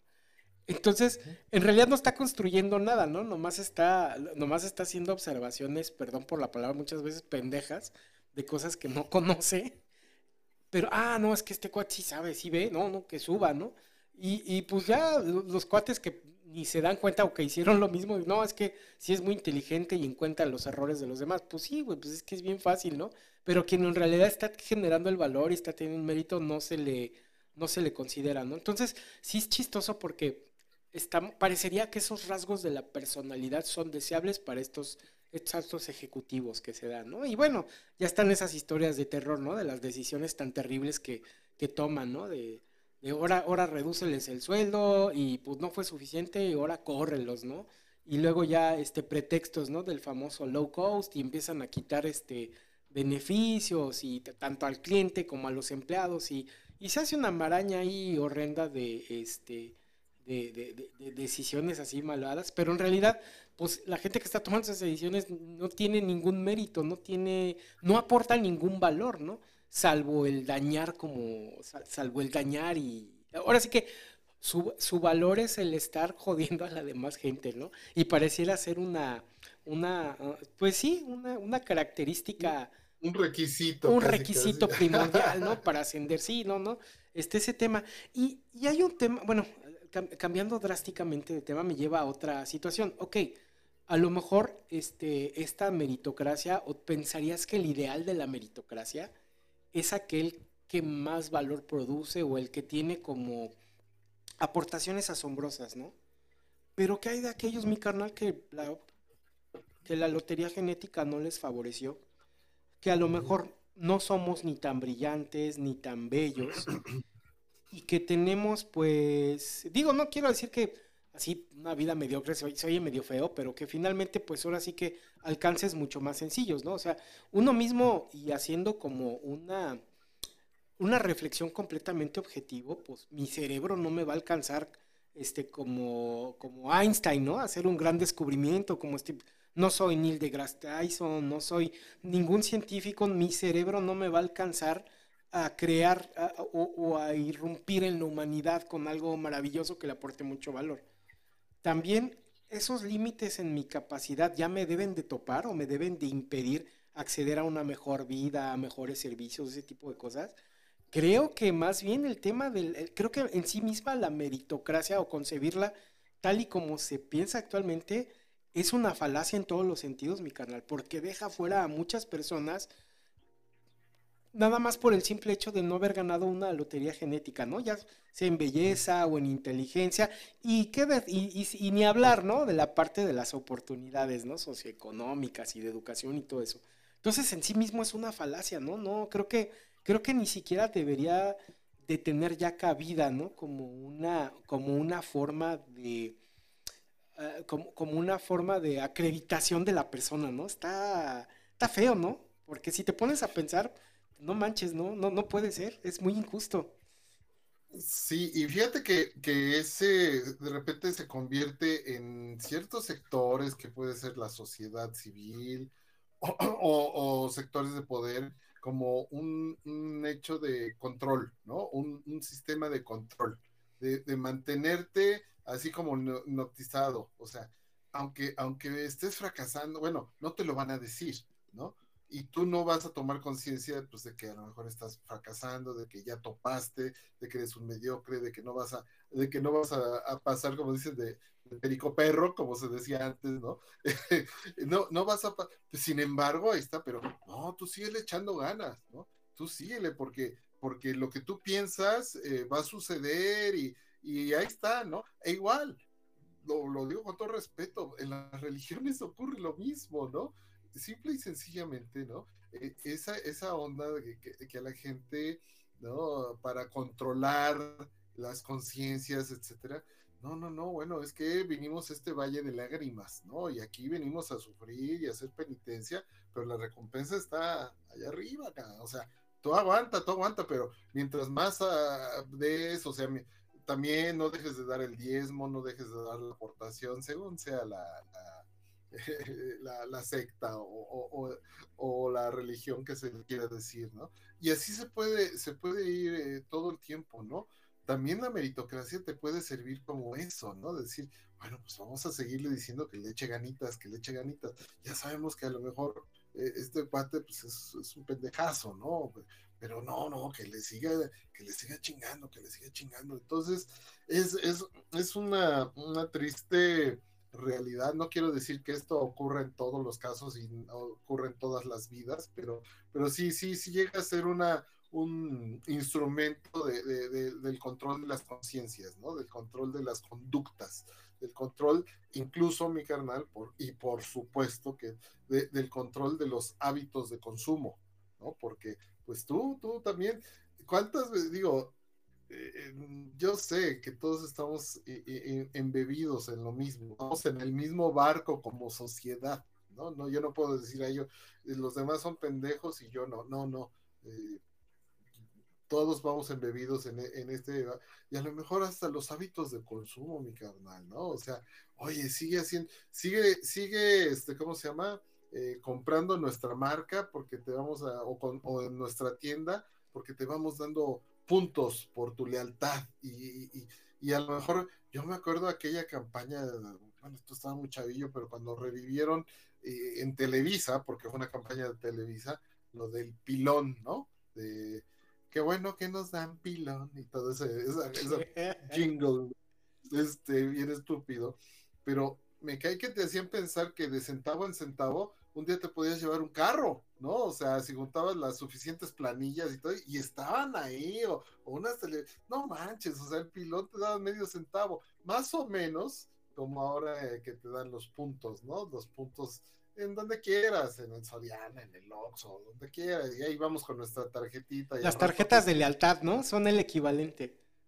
El equivalente, y, bueno, pues yo, yo, me, yo, me, yo me doy de topes, digo, ay, mira, ya me salió una coca gratis, o sea, obvio, ¿no? Entonces, eh, parece mentira, mi carnal, pero son, son parte, ¿no? De ese, de ese sistema, también de la meritocracia, ¿no? O sea, lo, lo, lo, lo, manejas para un lado, lo manejas para el otro, pero sí, eh, tú lo, lo, dijiste muy bien, es una falacia, ¿no? La neta se convirtió en una falacia y más con las sociedades actuales. Yo creo que ahorita, pues eh, como tenemos un largo, eh, así como para exponer una larga lista de, de ejemplos y chacota para, para exponer, ahí, ahí van a empezar a surgir, ¿no? Cosas desde la historia de la humanidad. Yo creo que sería padre comenzarlo a abordar, porque todo esto que hemos comentado aplica o en uno o en otro caso, mi carnal. Sí, así es, mi carnal. Antes de eso, voy a darle salida a un par de comentarios que llegaron. este, no, es de mi papá. Hola, pa, buenas noches. Dice, como el gran tío Bulmarito, ¿verdad? Pudo ser un mejor gran hombre. Pues sí, pero pues le ganó ahí el, el chemo, ¿no? Y pues ya ni modo. Este, igual dice, ya no va a ser del, el, el planeta de los hombres ni de los simios. Ahora va a ser el planeta de los perros. Aludiendo, ¿no? A lo que comentábamos, ¿no? De que la gente ya no quiere tener hijos, ya prefiere tener perritos. Perros, ellos son los que van a heredar este, e, el, dominio de este mundo, mi carnal. Sí, es mi carnal. Todos los, los, los, perrijos, ¿no? Los que son así ultra consentidos y que son tratados como humanos. Sí, fíjate que se me olvida comentar, bueno, más bien lo había comentado ahorita, estaba yo reflexionando eh, eh, pero en el otro sentido, ¿no? De algunos prefieren tener un, o cubrir como esa necesidad teniendo perritos, pero hay, hay otros casos en donde ya es un tema como decadente y excesivo. Fíjate que hace un par de años tuvimos la oportunidad de ir a, a Chicago de vacaciones, ahí con, con, con, este, con mi hermana, con Bocho, con, con Armando, con, otro amigo, con otros amigos y, y con Kikis, ¿no? Con, con mi esposa. Y nos tocó, no me acuerdo cómo se llama la avenida, pero es como la avenida así mamalona, donde están todas las tiendas más, más chiqui cariñosas, ¿no? De, de, ahí de todo Chicago, ¿no? Como que, como que es la el área más fifi, ¿no? Donde están las tiendas de grandes marcas y carísimas. Chicago es una ciudad que, que como que ha adoptado mucho la cultura del perrito. Tiene parques para perritos y, y ves a la gente ahí paseando con sus perritos y las llevan a los parques. Como que está muy embebido. Pero en esa zona, mi carnal, era increíble la cantidad de carriolas con perritos. Y carriolas que se veían como de marca, ¿no? Así muy fifís. Y decía, ay, no manches. Eso digo, no tiene que ver con el tema, pero me llama la atención porque sí es parte como de una. Bueno, a mí se me hace muy decadente. Así que, pobre perrito, pues déjenlo caminar. Lo que quiere el perrito, lo que más le gusta es estar caminando y oliendo, ¿no? Pero no, aquí claramente humanizado y, torturado, ¿no? Porque yo no creo que se la estuviera pasando bien el perrito, ¿no? Todo el paseo con ansiedad queriendo caminar. Y estas señoras fifís en su carriolita, ¿no? Muy acá con su perrito para que no se ensucie, ¿no? Bueno, es un, es un paréntesis, pero sí es una cosa como decadente, ¿no?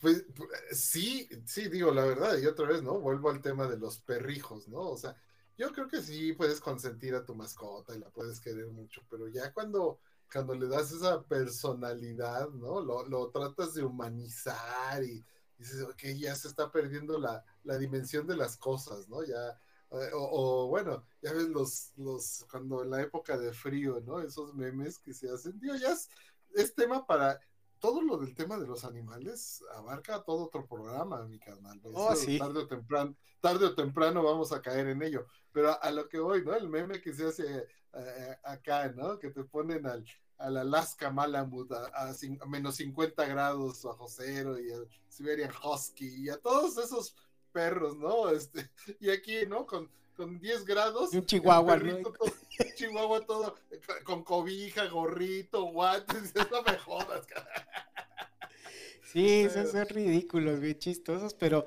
sí atienden ese tema, ¿no? De que a lo mejor se tratan de cubrir ahí necesidades que, que, que pues lo hacen, eh, ahora sí que proyectándose, ¿no? En, perrito, pues ¿no? Y ya puede llegar a ser hasta un tema como de salud mental, mi carnal. Sí, el, hueco afectivo que te queda o que, por ahí andas buscando, ¿no?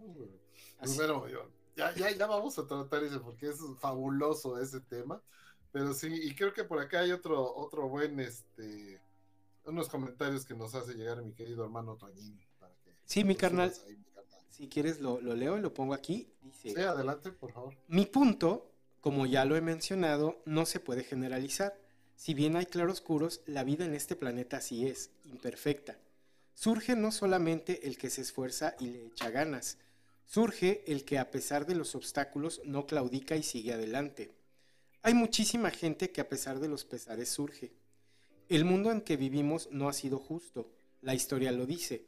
Hoy no es justo, insisto, sin generalizar, y no veo que en las próximas generaciones se encuentre la justicia. Hoy hay miles y miles de personas y sociedades que han avanzado, no se dejaron caer y también hay miles y miles que viven porque hay milagros. Considero que si aquí nos tocó vivir, aquí tendremos que surgir a base de inteligencia, actitud positiva y fortaleza. Si esta vida no es justa en muchas latitudes, como dijo Cristina Pacheco de Canal 11, aquí nos tocó vivir y hay que hacerlo con dignidad e inteligencia. Hay gente mala, buena y desgraciados, y la selva en que nos ha tocado vivir implica estar despierto al 100. Somos los constructores del camino que deseamos seguir. Culpar al entorno no es sano. Pues completamente de acuerdo, mi carnal. O sea, es una perspectiva bastante válida y yo creo que no hay nada peor que a pesar de las circunstancias adversas, ¿no? Que narramos aquí. Y sí, digo, entiendo esta postura y la forma en la que hace mi tío Toño, porque a veces nos centramos en lo negativo, pero sí, de por sí las cosas son adversas y aparte se tiene una mentalidad derrotista, pues no se puede llegar a ningún lado, ¿no? Finalmente creo que creo que hay que mantener como ese orgullo y, que la esperanza no muera, ¿no? Finalmente, pudiera ser que haya un camino, pero sí, definitivamente el punto de, esta falacia de la meritocracia es que eh, no es un, sí, justamente no es un sistema que haga fácil las cosas, ¿no? Y es justamente ese punto. Y claro, hay que complementarlo justamente como dice mi tío Toño, ¿no? Con, con tenacidad, ¿no? Finalmente, a lo mejor no te llega a donde querías ir, pero sí te va a hacer avanzar dos escaloncitos hasta donde puedas, ¿no, mi carnal? Sí, no, sí. Y fíjate, creo que aquí hemos, en diferentes programas, sí, usamos eso, no en todos los casos, o sea, no tratamos de no generalizar. Nos centramos en un tema porque es el que se escogió, ¿no? Es el, que, el que se escogió y sí, ya lo he dicho, sí. Por supuesto que hay casos, ¿no? Que hay casos de, de, éxito y de, y de historias de, donde el triunfo del espíritu y la vida y lo que quieras. de repente pues, nos centramos en esto y, porque pues es, es, de, es tener esa conciencia de que el, el, tema del programa es precisamente el mito de la meritocracia. O sea, la meritocracia en sí, sí es un valor, o sea, sí puede existir. Eh, tener, explotar tus talentos, explotar tu tenacidad, eh, el, espíritu de nunca rendirte, de levantarte de cada caída, eso, eso por supuesto, mi carnal, ¿no? Y bueno, sí, en atención también a, mi querido hermano Toñín, pero sí, eh, por eso yo hago acotaciones. Por supuesto que hay los casos contrarios, por supuesto, ¿no? Aquí lo que menos tratamos es de ser absolutistas, pero si nos centramos en un tema, este caso es el tema, es como cuando, eh, ¿te acuerdas de las primeras eh, sesiones que tuvimos en lo del amor, la crítica al amor romántico, ¿no? O sea, no quiere decir, no, nunca quisimos decir que el amor es lo más asqueroso del mundo, no, por supuesto que hay historias fabulosísimas, ¿no? Y hermosas en torno al amor, pero ¿cómo, cómo nos manipulan para hacernos creer que el amor romántico es lo, único que te va a hacer feliz en la vida, ¿no? Entonces, igual aquí, la, la, meritocracia, ¿cuántas veces nos lo venden como la única solución? Eh, pero pues no, estamos, y puede ser de raíz, mi carnal, ¿no? Puede, puedes recibir, por ejemplo, eh, lecciones o eh, más que lecciones, ¿no? y, valores, otra vez vuelvo, valores o, recomendaciones en tu casa, en tu hogar, y pues, ¿cómo no, cómo no te la van a dar tus familiares, tus padres, tus, las personas que te quieren, pues te las van a, a dar de todo corazón para que tú pues tengas herramientas con que luchar en la vida. Pero ya muchas veces pues también ¿no? nos toca ir abriendo brecha a cada generación pues para ir ampliando el panorama, porque pues creo que ya las generaciones que nos correspondieron a nosotras, ¿no? Ya nos, nos tocó empezar a romper esos romanticismos con los que, digo, yo, por supuesto que yo tengo sueños y tuve sueños y todo eso, pero otra vez vas a los encontronazos, a los golpes de realidad y ahí se te caen, ¿no? Se te pueden caer tantas cosas. Oye, pero pues si yo hice todo lo que me dijeron es un poquito, aquí ya me voy a meter a, uno de, a un, a un tema que no, que no incluimos en nuestro top, pero creo que eh, es, es así. Es, imagínate, la onda de Santo Claus o los Reyes Magos. El pinche chamaco que se portó bien a toda madre y fue bueno y obediente y estudió, hizo las tareas, se bañó y no más pobrecito, pero pues los Reyes Magos, pues a lo mejor nada más les alcanzó para, así como Ugin, yo no quería esa chingadera, ¿no? El carrito de este, madera, ¿no? a lo mejor alcanzó para eso, y el pinche vecino, el, el cabrón, desobediente, y grosero, y, y sale con un juguetote acá de lujo, ¿no? Entonces, desde ahí, desde ahí la, la meritocracia, pues también es un mito, mi carnal. ¿no? O sea, sí. Sí, sí, sí. enfrentas a esos trancazos. sí, digo que ya, ya los ves desde, ahora sí que hacia el pasado, ¿no? Pero en ese momento es una tragedia, ¿no? Para el pobre chamaco, ¿no? Y provoca frustración y, patear el juguete y hacer llorar a su mamá. Y, ah, es muy qué feo hacer, mi carnal. Un saludo, Guin, si nos está viendo por aquí. muy bien, mi carnal. Si quieres, este, vamos con las, este, con, con, con, las, ahora sí que con las, las payasadas y, y, y, tragedias, ¿cómo le pusimos? Con las, este, ah, déjame acomodar. Payasadas y víctimas. Payasadas y víctimas de la falsa meritocracia, ¿no? O de la ah, falacia de la meritocracia, yo creo que hubiera quedado mejor, ¿no? Así como estábamos diciendo. Ajá. Y bueno, vamos dándole para también poder ejemplificar un poquito más, ¿no? Payasadas, ¿no? Sí, sí, sí, adelante. Las familias reales, mi carnal. Vale, mi carnal, dale pues, con pues gusto y satisfacción. Las familias reales contemporáneas aún existen en gran parte debido a su papel histórico, cultural y simbólico en las naciones donde se encuentran, aunque muchas de ellas han perdido su poder, su poder político directo a lo largo de los años, todavía desempeñan un papel significativo en la sociedad como símbolos de continuidad, tradición y unidad nacional. Las familias reales a menudo actúan como representantes de sus respectivos países en eventos internacionales y ceremonias oficiales, además de desempeñar funciones caritativas y benéficas. Algunas de las familias reales más conocidas en la actualidad incluyen a la Casa Real Británica, que actualmente es encabezada por el rey Carlos III. La Casa Real Británica eh, es una de las familias reales más emblemáticas y reconocibles a nivel mundial. A pesar de la pérdida de poder político, la monarquía británica sigue siendo una parte integral de la cultura y la historia del Reino Unido.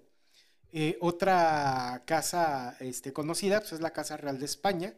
Eh, ahorita está bajo el reinado de Felipe VI. La monarquía española actúa como un elemento unificador en un país con diversas regiones y culturas. Y eh, otra, pues es la Casa Imperial de Japón. Aunque su papel se ha vuelto principalmente ceremonial después de la Segunda Guerra Mundial, la familia imperial japonesa encabezada por el emperador Naruhito sigue siendo reverenciada como un vínculo con la antigua historia japonesa. Estas familias reales, entre otras, han sobrevivido a través de los cambios políticos y sociales para convertirse en símbolos importantes de sus respectivas naciones y culturas en la era moderna. Y pues sí, nada más son como un símbolo de unión, pero pues bien pudieran ser unas estatuas, ¿no, mi carnal? O sea, en realidad, la vida que tienen no representa su mérito. Sí, no, o sea, el hecho de haber nacido ahí ya te resolvió el asunto, ¿no? Ya, ya no te tienes que preocupar en trabajar, en, en, en, si no quisieras estudiar, no estudiarías, los hacen, los hacen ir a las escuelas y los hacen pues por la apariencia, ¿no? O, o incluso, bueno, por ejemplo, la Casa Real Británica, ¿no? Ya ves que, que los príncipes, las princesas, pues han tenido ya en, en, los años así como del siglo XX para acá, ¿no? Eh, han tenido que incluso hacer el, el servicio militar, ¿no? Y, y, ahí van con los demás y, y el príncipe Carlos en su momento eh, estuvo en los aviones y sabía, sabía hacer un chorro de cosas, pero pues eh, el, el, ahí el mérito, pues no es ninguno, el mérito es haber, haber nacido en esa familia y ya, ¿no? Justo eh, cuando se dio, eh, también es como que un tema, ¿no? Que puede ser explotado y puede ser ampliamente comentado, pero nada más voy a, a hacer una referencia a, la muerte, ya casi se va a cumplir un año, ¿no? Por el mes de septiembre que falleció la, reina Isabel, ¿no? Uf, pues ya ves que los medios de comunicación eh, estaban permanentemente, ¿no? En las ceremonias y, con, y, pasando pues la historia de la reina y lo que quieras, ¿no?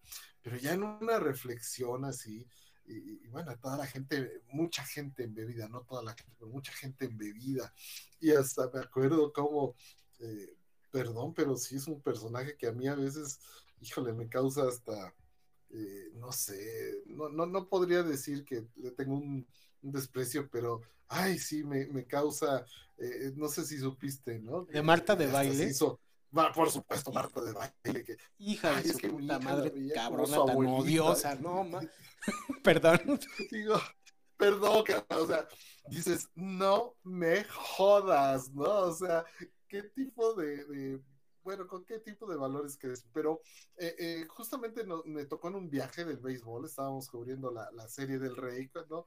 Pues ya ocurrió y en las mañanas, pues ahí en el hotel están las televisiones puestas eh, en el lobby o en donde está uno desayunando y estaban todos los canales malditos estaban llenos de, de los funerales de la reina, reina Isabel, ¿no? Y uno de mis amigos, uno de los compañeros me decía, oye, a ti, a ti, dice, bueno, es que a mí desde chavo me, me así, me ha traído la onda de la realeza y todo eso. Le digo, no, pues está bien, ¿no? Le digo, en su momento, pues también cuando eres niño, pero le digo, ahora, en este siglo, ¿no? El hecho de que reconozcas que alguien es superior a ti, ¿no? Y al resto de los humanos, porque pues nació ahí, ¿no? O sea, digo, su papel histórico no se lo niego, por supuesto, la reina Isabel tuvo una trascendencia para bien y para mal, ¿no? Igual que el imperio británico, lo que quieras, mi carnal.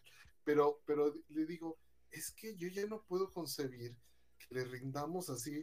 Digo, está bien, si lo quieres idolatrar, ok, pero ¿cuál es el mérito, no? O sea, ahora sí que ¿cuál es el mérito? Un futbolista que idolatras, dices, bueno, tuvo su mérito porque tiene habilidad y lo que quieras, un gran actor, ¿no? Un cantante, puedes, puedes caer incluso en la idolatría de esa persona. Y el, el perro aguayo, mi carnal, dices, pues bueno, se aventaron las pinches bueno, luchononas, ¿no? Era, era, chingón, ¿no? O sea, el santo y al que me quieras decir, ¿no? Hasta, hasta el qué monito, ¿no? Que dieron su patada voladora.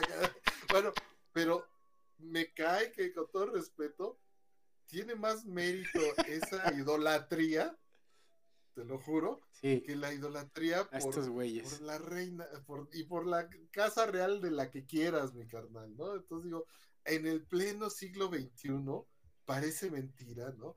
Tanta gente que, eh, pues, que fue masacrada por los imperios, ¿no? Tanta gente que luchó y dio su vida por terminar con esas cosas y ahí nosotros estamos riendo, rendiéndole pleitesía y casi llorando porque era eh, la abuelita de mi hija, ¿no? Entonces digo, ay, canal, sí, las, las familias reales son tradición, son historia, pero pues eso es único mérito, haber, haber sido hijos de quienes, de quienes los tuvieron antes y así, vete para atrás y pues no hay, no hay de otra, mi carnal. No, hay definitivamente de otra. Y, y, mira, entiendo que pueda ser como un símbolo de unidad nacional, pero ponlos a chambear, cabrón. O sea, sí puedes decir que es el rey, es el heredero, pero, pero sí tienen acceso a unas riquezas inconmensurables, y a unos niveles de vida verdaderamente este, excesivos. Y, la gente encantada con esos excesos, ¿no? y con darle, eh, y, con, y, con, que estas personas lleven como esa, literalmente, ¿no? Esa vida de reyes, ¿no? Nada más porque sí, es, se me hace completamente absurdo y una payasada, mi carnal, por eso, por eso usé esa palabra. Sí. Sí, no, no, y, bueno, por ejemplo, vamos ya para pasar al siguiente tema, pero este, el, rey este, Juan Carlos, ¿no? De Borbón, el papá de Felipe, de la, oye, sus actos de corrupción, ¿no?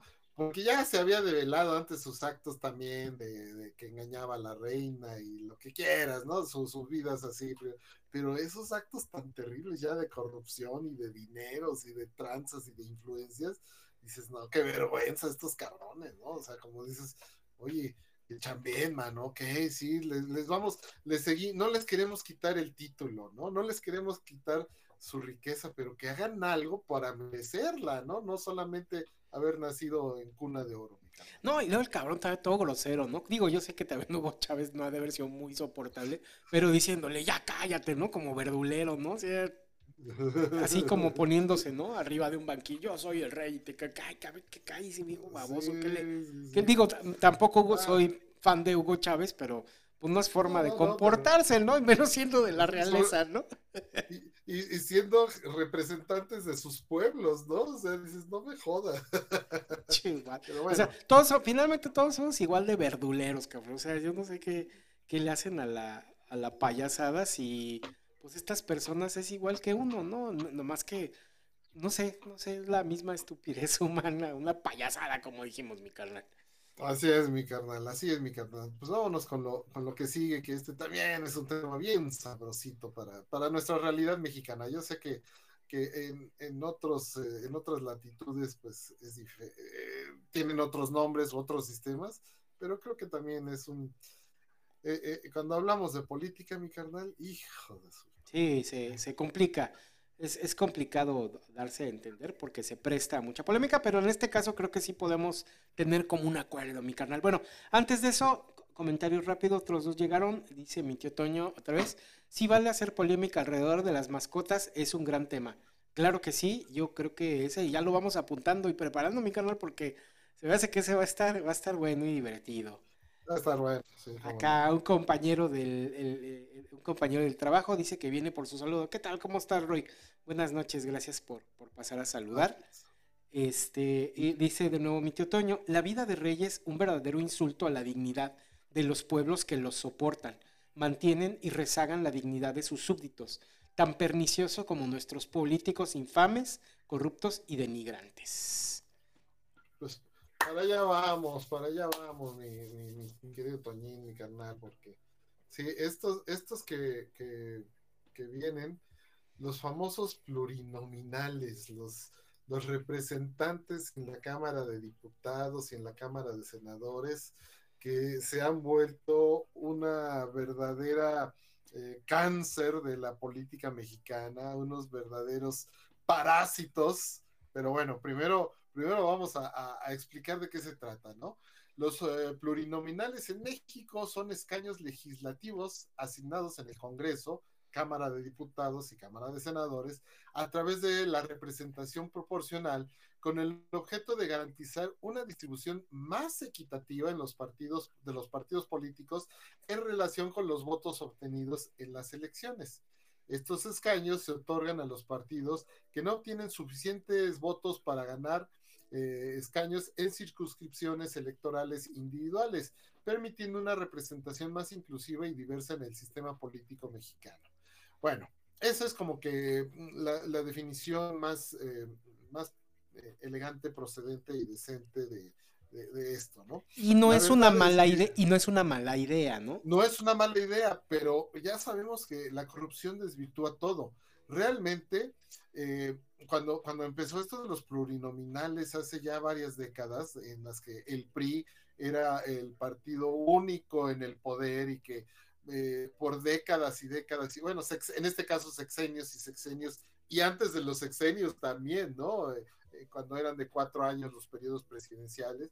Bueno, pues el partido único gobernaba y había sectores de la sociedad que, pues, mi canal, o sea, sí levantaron la voz, sí se enfrentaron al gigante, ¿no? al poder único y bueno, fueron aplacados, acallados, pero cada vez era más difícil aplacar o estar eliminando enemigos, ¿no? De algún modo. Entonces surge esta idea de decirle, ok, tu, tu diputado no ganó en este distrito, pero pues obtuviste un cierto eh, proporción, bueno, te vamos a dar eh, pues un lugarcito, ¿no? Porque ahí estuviste en la contienda y para que no se diga que no le aquecemos, que no le damos voz a otras ideologías o a otras visiones de, la realidad mexicana. Realmente fue como, miren, ustedes se van a ganar, siéntese ahí de diputado, se va a ganar su sueldo de diputado, porque pues, no es nada despreciable el sueldo de un maldito diputado, ¿no? Y finalmente usted sea comparsa, ¿no? Sea comparsa. Obviamente eso perduró por décadas, para aplacar y para tenerlos ahí listos. Ya cuando vino todo este, los tiempos últimos y de la supuesta alternancia de los poderes, ya cada vez se hizo más poderoso la, situación de los plurinominales, porque, oye, fue creciendo y en la actualidad eh, tenemos este, 300 diputados electos por voto directo y 200, o sea, 200 plurinominales, que son los que, ah, pues mira, por ejemplo, eh, si el PRI ganó, eh, tuvo tanto porcentaje, tiene estos plurinominales extras. Y si el PAN tuvo tal porcentaje de la votación, ah, estos otros. Y si así el partido que quieras, ¿no? A todos les fueron entregando esos plurinominales que eran nada más como pues para que ustedes tengan representación, ganen una lana, pero sean comparsas del poder. Poco a poco se fue revirtiendo y ya cambió y ahora ya están otros en el poder, ¿no? Y, va a ser lo mismo, va a ser lo mismo. Pero ojo, ¿qué ha significado, ¿no? Esos diputados que no ganan por el voto directo, ¿no? Muchas veces son personajes, no, te voy a poner algunos ejemplos, ¿no? O sea, eh, de, las, de los tiempos más recientes. Carmelita Salinas. la que estaba pensando, mi carnal. Carmelita Salinas. ¿Qué tal? Mira, ¿qué puedes saber, Carmelita y el que, Salinas? Y el que sigue es la Wendy, mi carnal. Sí, sí, sí, ya el pan le echó el ojo, ¿no? Pero, pero a lo que voy.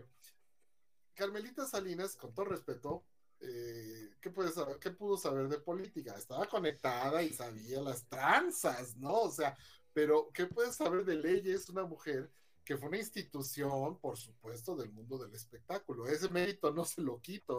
la, corcholata, la corcholata. La corcholata, mi carnal, por supuesto, ¿no? Pero, pero a, lo que voy, ¿no? Este, tú, tú, quizás por la popularidad que tenía, ponla a contender así en una votación directa y chance se lleva a los votos, chance, no los, pero en plena campaña, ¿qué te puede decir, no? O sea, se va a ir con sus pinches albures y lo que quieras. Bueno, ya en paz descanse la señora, por supuesto. Pero así. Este, Osorio Chong, el anterior eh, secretario de, gobernación. Bueno, pues su popularidad como secretario no le iba a hacer ganar una votación, ¿no? No le iba a hacer ganar eh, si lo ponías a contender con algún otro candidato pero lo pones en tu lista de plurinominales ahí hasta arriba, ¿no? ¿Por qué? Porque sabes que de todos modos le va a tocar al PRI en su momento otro, otra cantidad de X de, ya cada vez menos, porque ahora ya la mayoría está en otro partido, pero de todos modos, ahí pones a Osorio Chong y pones a, varios, ¿no? También, por ejemplo, Miguel Ángel Mancera del PRD, ¿no? Ex jefe de gobierno de la Ciudad de México. Pues ya no le, o sea, la popularidad y las quemadotas que se dio y su perfil corrupto no le da. Ah, pero como a su partido le van a tocar algunos plurinominales, pues ahí entra él, ¿no? Y va a seguir cobrando, y así el que quieras, mi carnal. Digo, ahorita se me van un chorro de nombres, pero, pero cuánta gente, ¿no? Está ahí, ¿no? Y siguen cobrando, porque ya no, ya no les da para ganar, ¿no? A lo mejor fueron diputados y fueron senadores en anteriores eh, legislaturas, y, pero ya, ya todo el mundo los identifica como los corruptos, como las figuras desgastadas, como un ratero más, nadie va a votar por ellos. Ah, pero ponlo en la lista de plurinominales y ahí va a seguir, ¿no? Va a seguir mangoneando y, hay veces que tienen mucho más eh, liderazgo en sus, en sus escaños, ¿no? O, en sus comisiones que los que ganaron por voto directo, ¿no? Esta, esta otra, una, ay, no me acuerdo, una, una diputada del PRI plurinominal, cuando hubo la, la famosa... Eh, pues votación y la gran polémica, ¿no? Porque pues ya ves que una, una reforma en materia de, energía, ¿no? La, reforma eléctrica que, propuso eh, el presidente y todo eso, pues no reunió los votos suficientes. Pero esta mujer plurinominal es la que se salió ahí afuera de, de la Cámara de Diputados, ¿no? Casi casi a mentarle la madre y a burlarse de la gente que apoyaba la iniciativa presidencial eh, no pasó, y no pasó, y todo, y soy plurinominal, y que yo dije, qué vergüenza, o sea, no solamente maman del presupuesto público y que se han hecho también, ¿no? Las propuestas para reducir el número de diputados y que, que de hecho desaparezcan. Cuando vino esta, esta propuesta de reforma electoral, pues una, una de ellas es ya quitarlos del presupuesto a los plurinominales. Si no reciben el voto directo de la gente, pues que ya no sigan jodiendo, porque se desvirtuó esa buena idea que tú dijiste, mi canal. Sí, que no haya una opinión única del partido en el poder, el que, el que sea, no importa, que haya más representatividad, pero mi carnal, sabemos que no, no lo hacen por cuestiones de ideología o de principios o de representación real, lo hacen nada más para seguir eh, tragando y para tener el cierto número eh, de aliados, ¿no? Y de, y de cantidades en las votaciones, ¿no? Si me conviene esta reforma, si no me conviene esta otra, o si apruebo tal o cual ley, ya tengo el número suficiente de, de, gente que va a votar a favor de ella ahí en el Congreso. Entonces, sí, la verdad, e, ese, esa buena idea de tener una representación más plural en, las, en, las, en ambas cámaras, quedó totalmente desvirtuada por la, por la corrupción y de ahí, de ahí está que sigue, siguen y seguirán. Y obviamente ellos mismos votaron por no eliminar a los plurinominales. Pues, ¿Cómo chingados iban a quitar esos privilegios, no? Pero bueno, pues ni modo, mi carnal.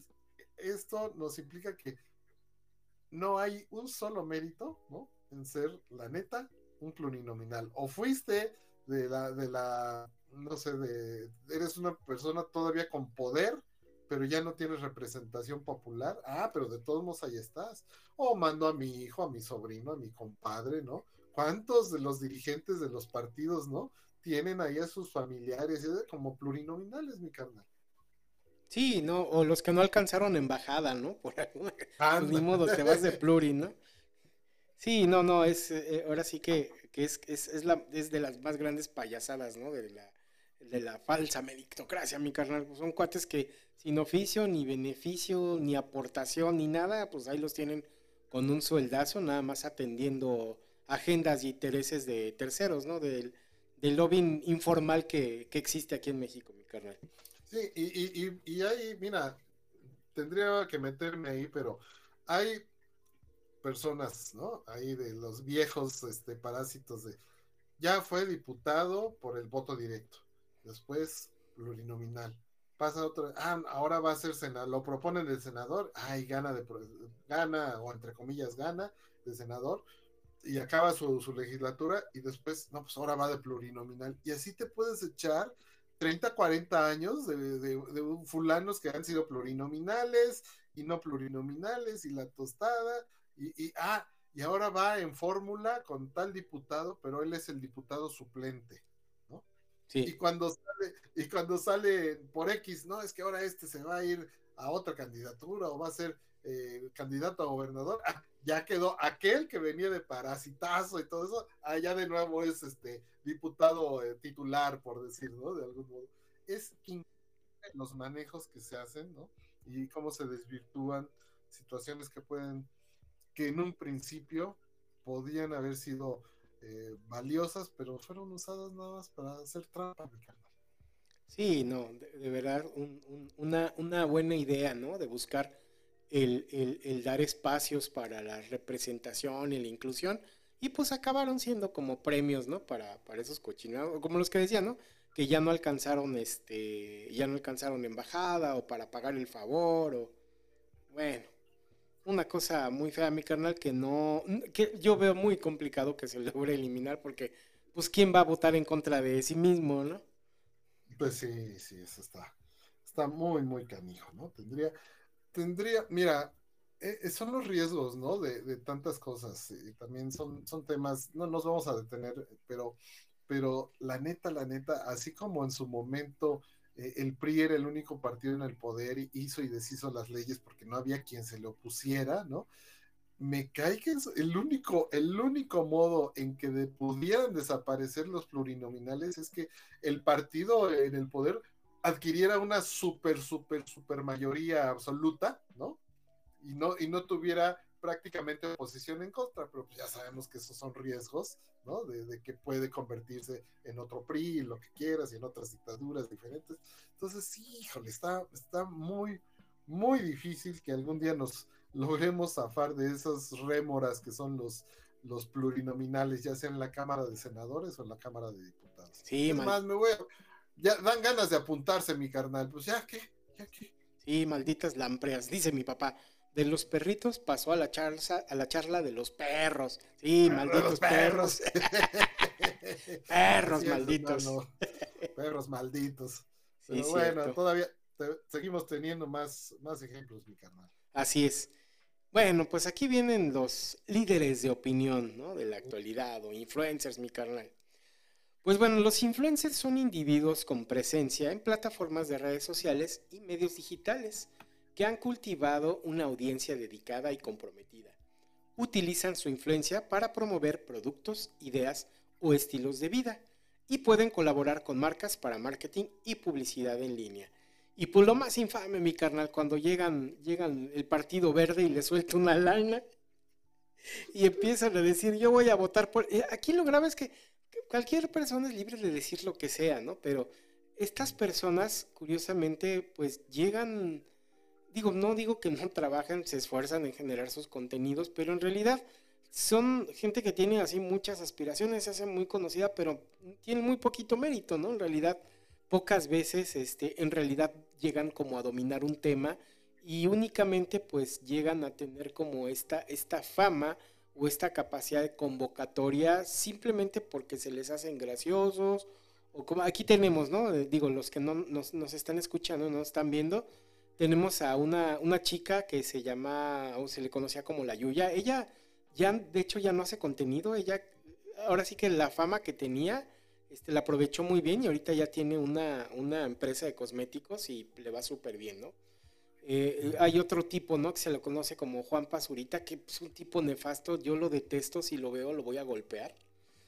no, es cierto, no, es de golpearlo, pero sí, sí es de esas personas que ves y sientes un hueco en el estómago, ¿no? Y, y persona, ahora sí que nefasta, no aporta nada, no tiene conocimiento, pero el tema está en que si, que tiene, ahora sí que por ningún mérito o alguna cualidad o habilidad o Abuelo Real tiene una fama y tiene un montón de lana, simplemente por ese poder de convocatoria, ¿no? Igual ahí en medio, no me acuerdo cómo se llama, la Joss, es una tipeja eh, nefastísima que hasta la cárcel fue a, fue a dar por estar exhibiendo videos del abuso a una chica que era menor de edad, una cosa, una persona horrenda que gana su fama a partir de, de estar jodiendo gente, ¿no? Y eh, una cosa terrible pero pues ahora sí que sin ningún mérito y al contrario, siendo una persona tóxica, pues ahora sí que tiene, tiene bastantes beneficios por ser, por ser este influencer y pues prácticamente tiene ese, sigue teniendo ese poder de convocatoria y pues ahora sí que sigue teniendo regalías, ¿no? Porque también a la gente es increíble pareciera encantarnos hacer famoso a gente estúpida, ¿no? Que no tiene ningún oficio ni beneficio. Después este, el otro que sale en la imagen es Luisito Comunica, ese cuate es este pues es un blogger de, viajes. Pues no, no voy a decir que no tenga que no tenga este mérito. La verdad, él sí busca hacer contenido. A veces no es de la mejor cantidad, eh, calidad posible, pero este, bueno, se esfuerza y, finalmente él sí es, sí es una persona simpática, ¿no? Eh, y la otra es esta, ay, se me olvidó el, nombre de, la esposa de Samuel García, pero esta ah, chava que se hizo famosa con el fosfo-fosfo, que sin ella Samuel García no hubiera llegado a donde llegó, ¿eh? O sea, Samuel García llegó a ser gobernador de Nuevo León gracias a ella. No por él, porque seguían a ella y ella estaba ahí al lado de él y todo eso, y finalmente, pues fue una estrategia, ¿no? Justamente, y aquí es donde viene, ¿no? Ok, ok, una, porque el, tipo, no, Samuel García no, no es simpático, no es brillante, cae gordo, pero la muchacha pues está guapa, está bonita, tiene muchos seguidores, tampoco es muy brillante, tampoco con mucho mérito, pero pues simplemente por el hecho de, ser guapa y medio simpática, pues logra como posicionar en popularidad a su esposo y de tal manera que lo lleva hasta ser a gobernador de Nuevo León, Y quién sabe, ¿no? Quién sabe si en algún momento lo veamos hasta de presidente, mi carnal. qué, miedo, ¿no? Al rato lo va a lanzar su partido, es el Movimiento Ciudadano. Y, oye, y la, y la mujer, ¿no? Que en determinado momento, pues, sin dignidad alguna, soportando el machismo. Sí, claro. Y, no, no, no, qué cosa tan asquerosa de, pero pues son, estos le pegan mucho a la, a la gente joven, ¿no? Porque bueno, pues yo, la, verdad, ahorita que los fuiste mencionando, pues la verdad yo ni los conozco, ¿no? O sea, los conozco de nombre, como por, dije, ah, pues es este y es este, ah, ok, ¿no? Pero ni, ni, idea, pero la gente joven que se identifica con ellos, pues igual, no, no reciben ningún valor eh, eh, para que ellos hagan un, un, esfuerzo por ser mejores, mi carnal. ¿A, a, a qué voy?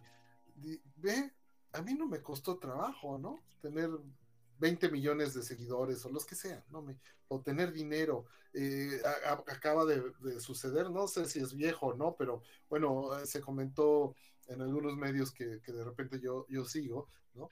Eh, la imagen de una chica, no sé si era influencer o no, pero la chica que estaba así como que echada en una cama con billetes de 100 dólares y, y también, ¿no? O sea, manejando ese tipo de cosas de que bueno, pues mira, yo sin, sin hacer nada, o sea, ni me costó y ve todo el dinero que gano, ¿no? O sea, e, e, ese tipo de, cosas, pues nada más hacen que los muchachos digan, pues yo también para qué me esfuerzo, para qué estudio, para qué acabo una, una escuela, ¿no? Y hasta casi, casi le venden la idea a los papás, ¿no? Oye, ya casi, no gastes en mí, papá o mamá, ¿para qué, ¿para qué gastas en mí? Si mira, si yo con ser influencer, ¿no?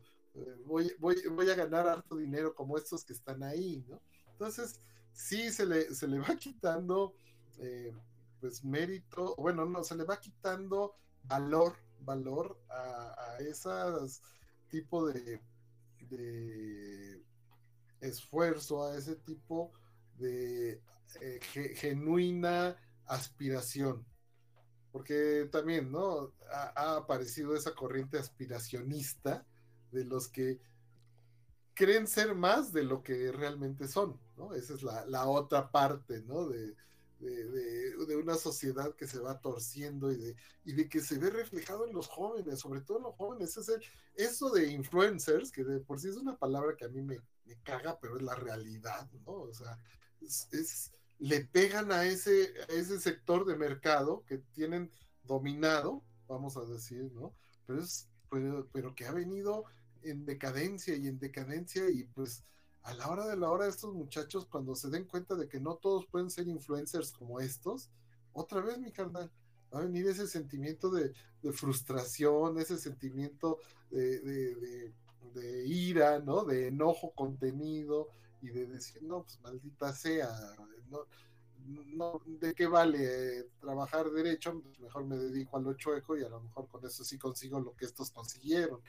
Se van desvirtuando muchas cosas. No digo que en todas partes, no digo, pero sí, mi carnal, estos, estos influencers, digo, todo el mundo tiene derecho a ganarse su lana, todo el mundo tiene derecho a, a, cultivar su propio ego, que también tiene mucho que ver eso, ¿no? Pero yo no le veo un mérito mayor porque no sé qué realmente le están aportando a la sociedad. Eso es lo que yo creo. Mm, sí, los entretienen o incluso los enajenan, pero eso no es aportarle algo positivo a la, a la sociedad, Carlos. Sí, definitivamente creo que tiene que haber como mucha orientación de, de los padres, tutores o figuras de autoridad, sobre todo con, con, la gente más joven, ¿no? Que entienda que esto es una... Pues sí, también es un espejismo, ¿no?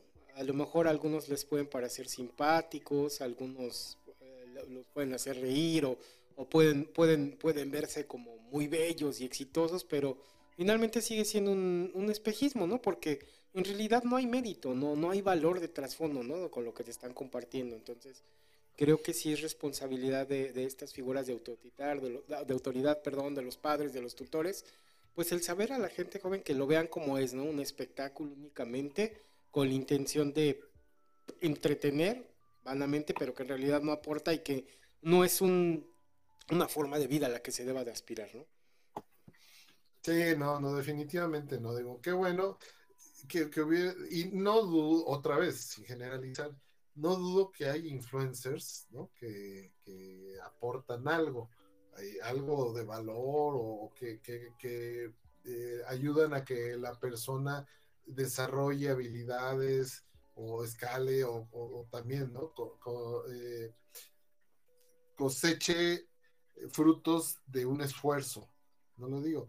Ya ves que las generaciones, esa, esa batalla que se hace, ¿no? De generaciones, que si la generación X y que si los baby boomers y que si los millennials y que eh, todo eso, ponen así como que los grandes enemigos a muerte son los baby boomers contra los millennials, ¿no? Y los que estamos ahí en la generación X como que quedamos, como que quedamos en medio de ese, de ese eh, desmadre, pero ya ves, ¿no? Como unos de, muy, muy pomposamente, y no digo Dice, para mí mis influencers, y te ponen, ¿no? Así, por ejemplo, a Carl Sagan, ¿no? O a, dices, no manches, o sea, tampoco te des esas, pues, digo, si es tu influencer, qué bueno, pero no manches, o sea, es nada más hacerles el juego a este tipo de fulanos, ¿no? Igual, también cuando los atacas ellos ganan, ¿no? O sea, sí, no, no le pierden. no le pierden, tú los mencionas y puedes decir, eh, este es un imbécil, este es un hijo de pues ya lo mencionaste, ya con eso le hiciste el notable y alguien va a decir, a ver, vamos a ver porque es un imbécil y van a seguir ganando más vistas y más público. Y, alguien lo va a defender y va a generar la polémica y son vistas, vistas. Ah, por ahí dicen, ¿no? Que no hay, no hay mala publicidad, solo hay publicidad. Mala publicidad. Exactamente. Entonces, bueno, e, e, eso me vino a, la mente porque eh, sí, sí es una situación donde eh, de como dijiste, de cualquier estúpido lo convertimos en una figura notable. Sí, es correcto, mi carnal. Así estamos, así estamos jodidos, mi carnal. Así es, mi carnal. Y pues bueno, mira, pasamos de las de esto que son las payasadas del, mito de la meritocracia a las a las este a las víctimas, ¿no? De esta falsa meritocracia que pues final son personajes que que con todo el mérito, con todo el crédito, pues en realidad no tuvieron una retribución adecuada, ¿no? Por, por su esfuerzo y por el valor aportado, ¿no, mi carnal? Sí, sí, no se llevaron el, crédito o el reconocimiento que otros, sí, bueno, uno de los principales, digo, qué bárbaro, qué, qué triste final tuvo eh, Nikola Tesla, este hombre que debería ser uno de los próceres más grandes de la humanidad, ¿no? En cuanto a los, a, los siglos eh, recientes por toda la influencia que tuvo y, sigue teniendo en nuestras vidas, carnal. O sea, no podríamos estar aquí en muchos casos sin él, la verdad, la verdad, ¿no? Pero bueno, vamos a, dar el contexto. Nikola Tesla, que fue un inventor, ingeniero eléctrico, físico de origen serbio, que vivió entre los años 1856 y 1943, se hizo famoso por sus contribuciones en el campo de la electricidad y el electromagnetismo. Nació en Smiljan, lo que hoy es Croacia, y estudió ingeniería eléctrica en Europa antes de trasladarse a Estados Unidos en 1884. Tesla trabajó con el inventor Tomás Alva Edison antes de desarrollar su, su, propia visión revolucionaria de la transmisión de energía eléctrica mediante corriente, corriente alterna, que demostró ser más eficiente y práctica que la corriente continua de Edison. Su colaboración con George Westinghouse permitió la adopción generalizada de la corriente alterna en sistemas de generación y distribución de energía eléctrica. A lo largo de su carrera, Tesla realizó numerosas invenciones y descubrimientos, incluyendo la bobina de Tesla, la resonancia eléctrica, sistemas de transmisión inalámbrica de energía y la radiocomunicación. Sin embargo, a pesar de sus contribuciones significativas, enfrentó desafíos financieros y legales que afectaron su reconocimiento y estabilidad financiera.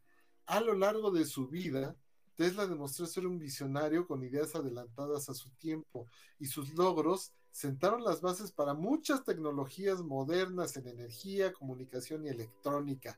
Aunque su fama y reconocimiento se vieron oscurecidos en vida, su legado y contribuciones al mundo científico y tecnológico son ampliamente reconocidos en la actualidad. Y bueno, ¿y de quién fue víctima?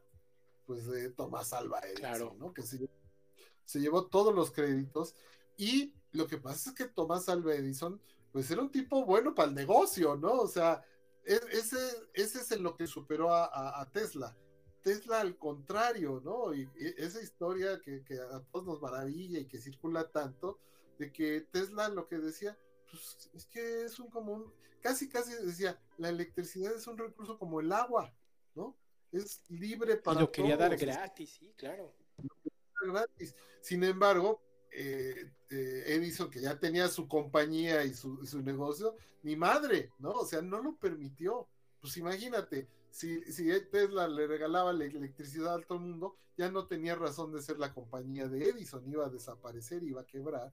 Pues bueno, entonces hay toda una historia enorme en cuanto al, al perjuicio, ¿no? Y a todo lo que hizo y deshizo Edison, Edison y otros más, ¿no? pero pues el genio de Tesla pues terminó en la pobreza, terminó pues con sus facultades mentales este pues ya totalmente perdidas y bueno, pues así murió eh, prácticamente sin pena ni gloria. Eh, qué bueno que fue rescatada su historia, qué bueno que se le da ese, ese reconocimiento, pues definitivamente es una víctima de la meritocracia, mi carnal, porque pues de nada le sirvió todo su esfuerzo, todo su desarrollo, porque terminó pues loco y, paupérrimo, sí, claro. Entonces sí, sí, sí, es.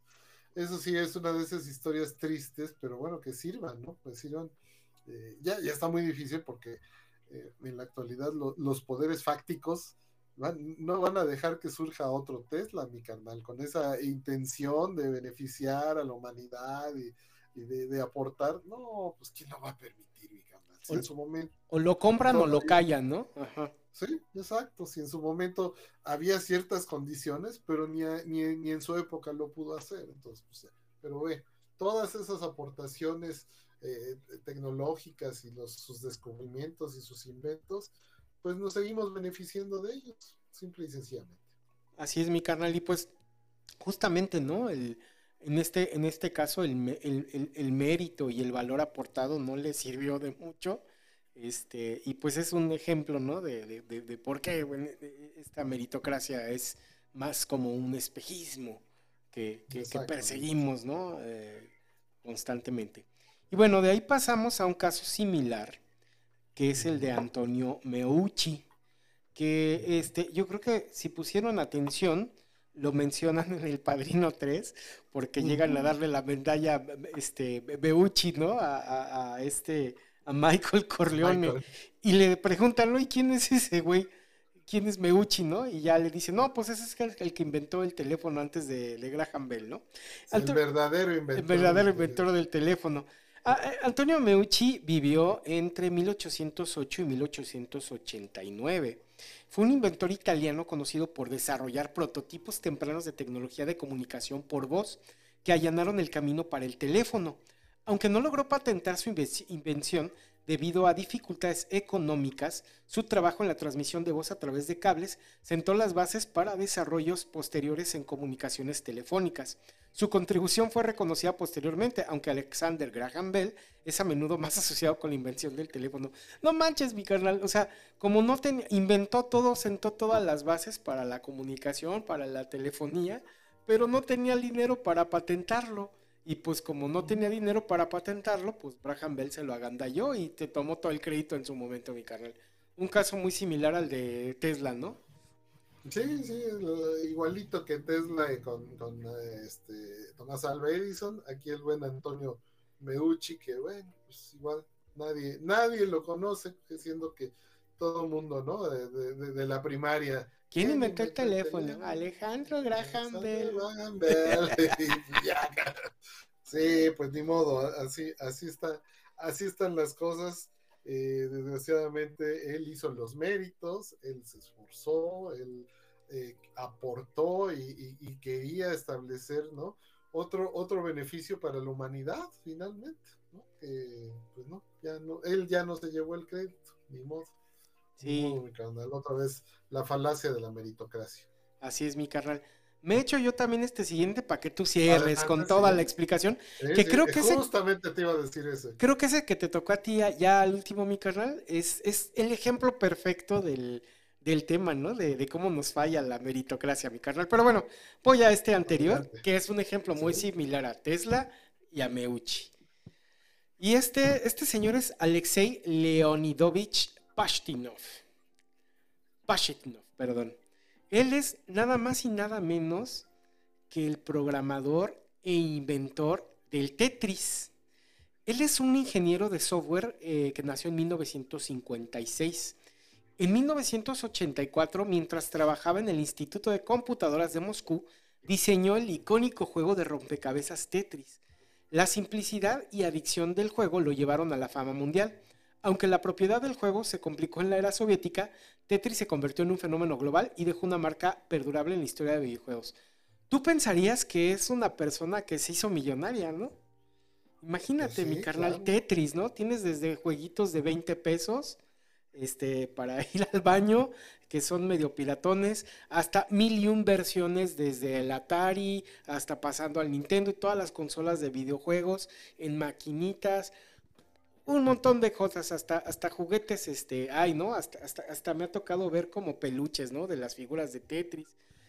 Pues no, resulta que este cuate, la Unión Soviética le quitó la propiedad intelectual, dijo que pues, lo que tú hagas es para la madre, madre Rusia, ¿no? Entonces, madre patria. Entonces, después de un gandalla, un gandalla de par- por parte de la Unión Soviética, se fue ahí con algunos resquicios legales, por ahí sacó el creo, creo, creo que por Hungría o por, o por este, creo que sí fue por Hungría, y ahí hizo trato con un, con un gringo gandaya que se quiso robar también por ahí este, la, la propiedad intelectual, por ahí se lo vendió al mismo tiempo a Atari y a Nintendo, de los dos cuates sacó beneficios y se hizo millonario, y el pobre Alexei, pues, pues, ahí sin, sin recibir un- un- un peso, ¿no? De, de su invención. Ya después cuando cae la Unión Soviética, pues sale al mundo y ve que su invento, pues es un producto millonario, es una licencia millonaria, mi carnal, y él no le tocó ni un solo, ni un solo rublo, nada, cabrón. Y por ahí Nintendo se benefició, Atari se benefició, todo el mundo se benefició. Bueno, que no era, no era Atari ya como tal, era una como subsidiaria de como de juegos externos que se llamaba Tengen, pero era, era, era como parte de Atari. Y pues bueno, ya cuando sale, lo bueno es que sí lo agarra Nintendo y lo busca para nuevas ideas, ahí colabora con Shigeru Miyamoto, que es el de Mario Bros. para hacer el Doctor Mario, que siguen siendo como juegos de puzzles y así, pero finalmente acaba como trabajando para diferentes compañías de, de desarrollo. Este, para Nintendo, luego se pasa, ya va, se va a Estados Unidos a trabajar en Electronic Arts. Vive una vida buena, pues finalmente le sonrió la, la suerte y acabó con una, con una vida digna, una vida buena, eh, pero como, como desarrollador de videojuegos, pero pues en ningún, o sea, si, si, si, si vamos al tema del mérito, pues este canijo debería ser multimillonario, ¿no? Por la propiedad intelectual que es. Debería ser Dios. Sí, no manches. Y es un juego que está divertidísimo. Yo lo sigo jugando y lo siguen explotando en versiones para celular, para Nintendo Switch. Para todo hay Tetris, Tetris Effect, Tetris, quién sabe qué. Y no, sea, esa propiedad intelectual no le corresponde. Todo mundo se hizo rico, el que le echó el día, menos él, ¿no? Y pues es otro, es otro de los ejemplos, ¿no? De que el mundo, este tema de la meritocracia es este pues es, ese espejismo, es esa que dices, ah, bueno, es que un cuate muy inventivo, muy creativo, muy habilidoso, este, tiene asegurado ahí el ex, ¿no? Pues no. no, le, no le tocó la ala, mi carnal. Al igual que Tesla, al igual que Miucci, mi carnal. Sí, hombre, así, así han dado. Digo, al menos no terminó como Tesla, ¿no? O sea, no terminó loco y, y, miserable, ¿no? Bueno, pues ya. tuvo un, un, final que vamos a poder catalogar como, pues no, no trágico, ¿no? Incluso pues, feliz, ¿no? Porque pues tiene trabajo y gana, tiene un nivel de vida que, que bueno, pues es muy, muy respetable, pero sí, hombre, qué coraje que, que otros ganan, para empezar el gobierno, ¿no? De, de, la Unión Soviética, luego tranza, pues ay, esos sí fueron los que se hicieron ultramillonarios y, y quién sabe dónde andan. Quién sabe, ahorita de ser un oligarca, ¿no? De esos de los que andan ahí apoyando a Putin, ¿no? Para sus Sí, sí, sí, de, esas, de esas mafias del poder, ¿no? De, de, esas mafias detrás del poder. Así es, mi carnal. Y pues bueno, esta fue la historia de, de Alexei Pashnikov, el, de, el, creador de Tetris. Y pues bueno, cerramos con un personaje, este, este, pues ahora sí de, caricaturas, mi carnal. Pero híjole, cómo ejemplifica, ¿no? Este tema de la meritocracia. Y pues ahora sí que, date, mi carnal, este, este estuvo esta sección estaba hecha para ti, mi carnal. Ay, mi carnal, muchas gracias. Bueno, es que este es un personaje que aparece en un capítulo de Los Simpson, Frank Grimes, ¿no? Que, que, que es, es, es, muy singular. Todo el capítulo gira en torno a que eh, un día el señor Burns, el dueño de la planta nuclear donde trabaja Homero Simpson, pues está viendo la tele y ve un reportaje de un cuate que salió, ¿no? Por salió en contra de todo a hacer su vida, ¿no? Desde niñito lo abandonaron los papás, lo dejaron así como en la carretera, ahí lo bajaron, lo ponen, ¿no? Que se van en el coche y él se queda solito, entonces tiene que vivir en un orfanatorio, este, hace su, su, carrera. Como es tan pobre, solo la puede hacer por correo, ¿no? Y recibe ahí, pero tiene, tiene su, su, su diploma y su grado en energía nuclear y como es tan inspiradora su historia, ah, aparte sobrevive una explosión. No, no, no, o sea, el fulano es, luchó contra todo, ¿no? La vida. Una historia de, tenacidad, ¿no? Y esfuerzo. esfuerzo y, y, contra todo, contra, con todo en contra, contra corriente, como quieras decirlo, pero el fulano sale adelante, ¿no? Y consigue su título universitario.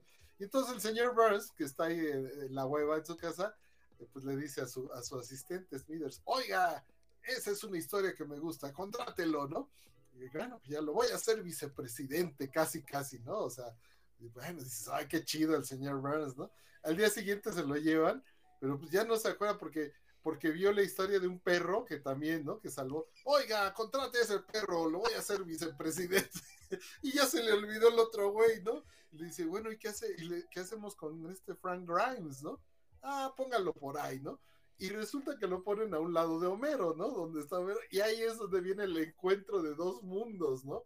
Porque este cuate, pues es toda rectitud, toda decencia, pero pues es un tipo que, pues nada más se dedicó a estudiar y a trabajar, estudiar y a trabajar, estudiar y trabajar, y pues no, no, no sabe nada más de la vida.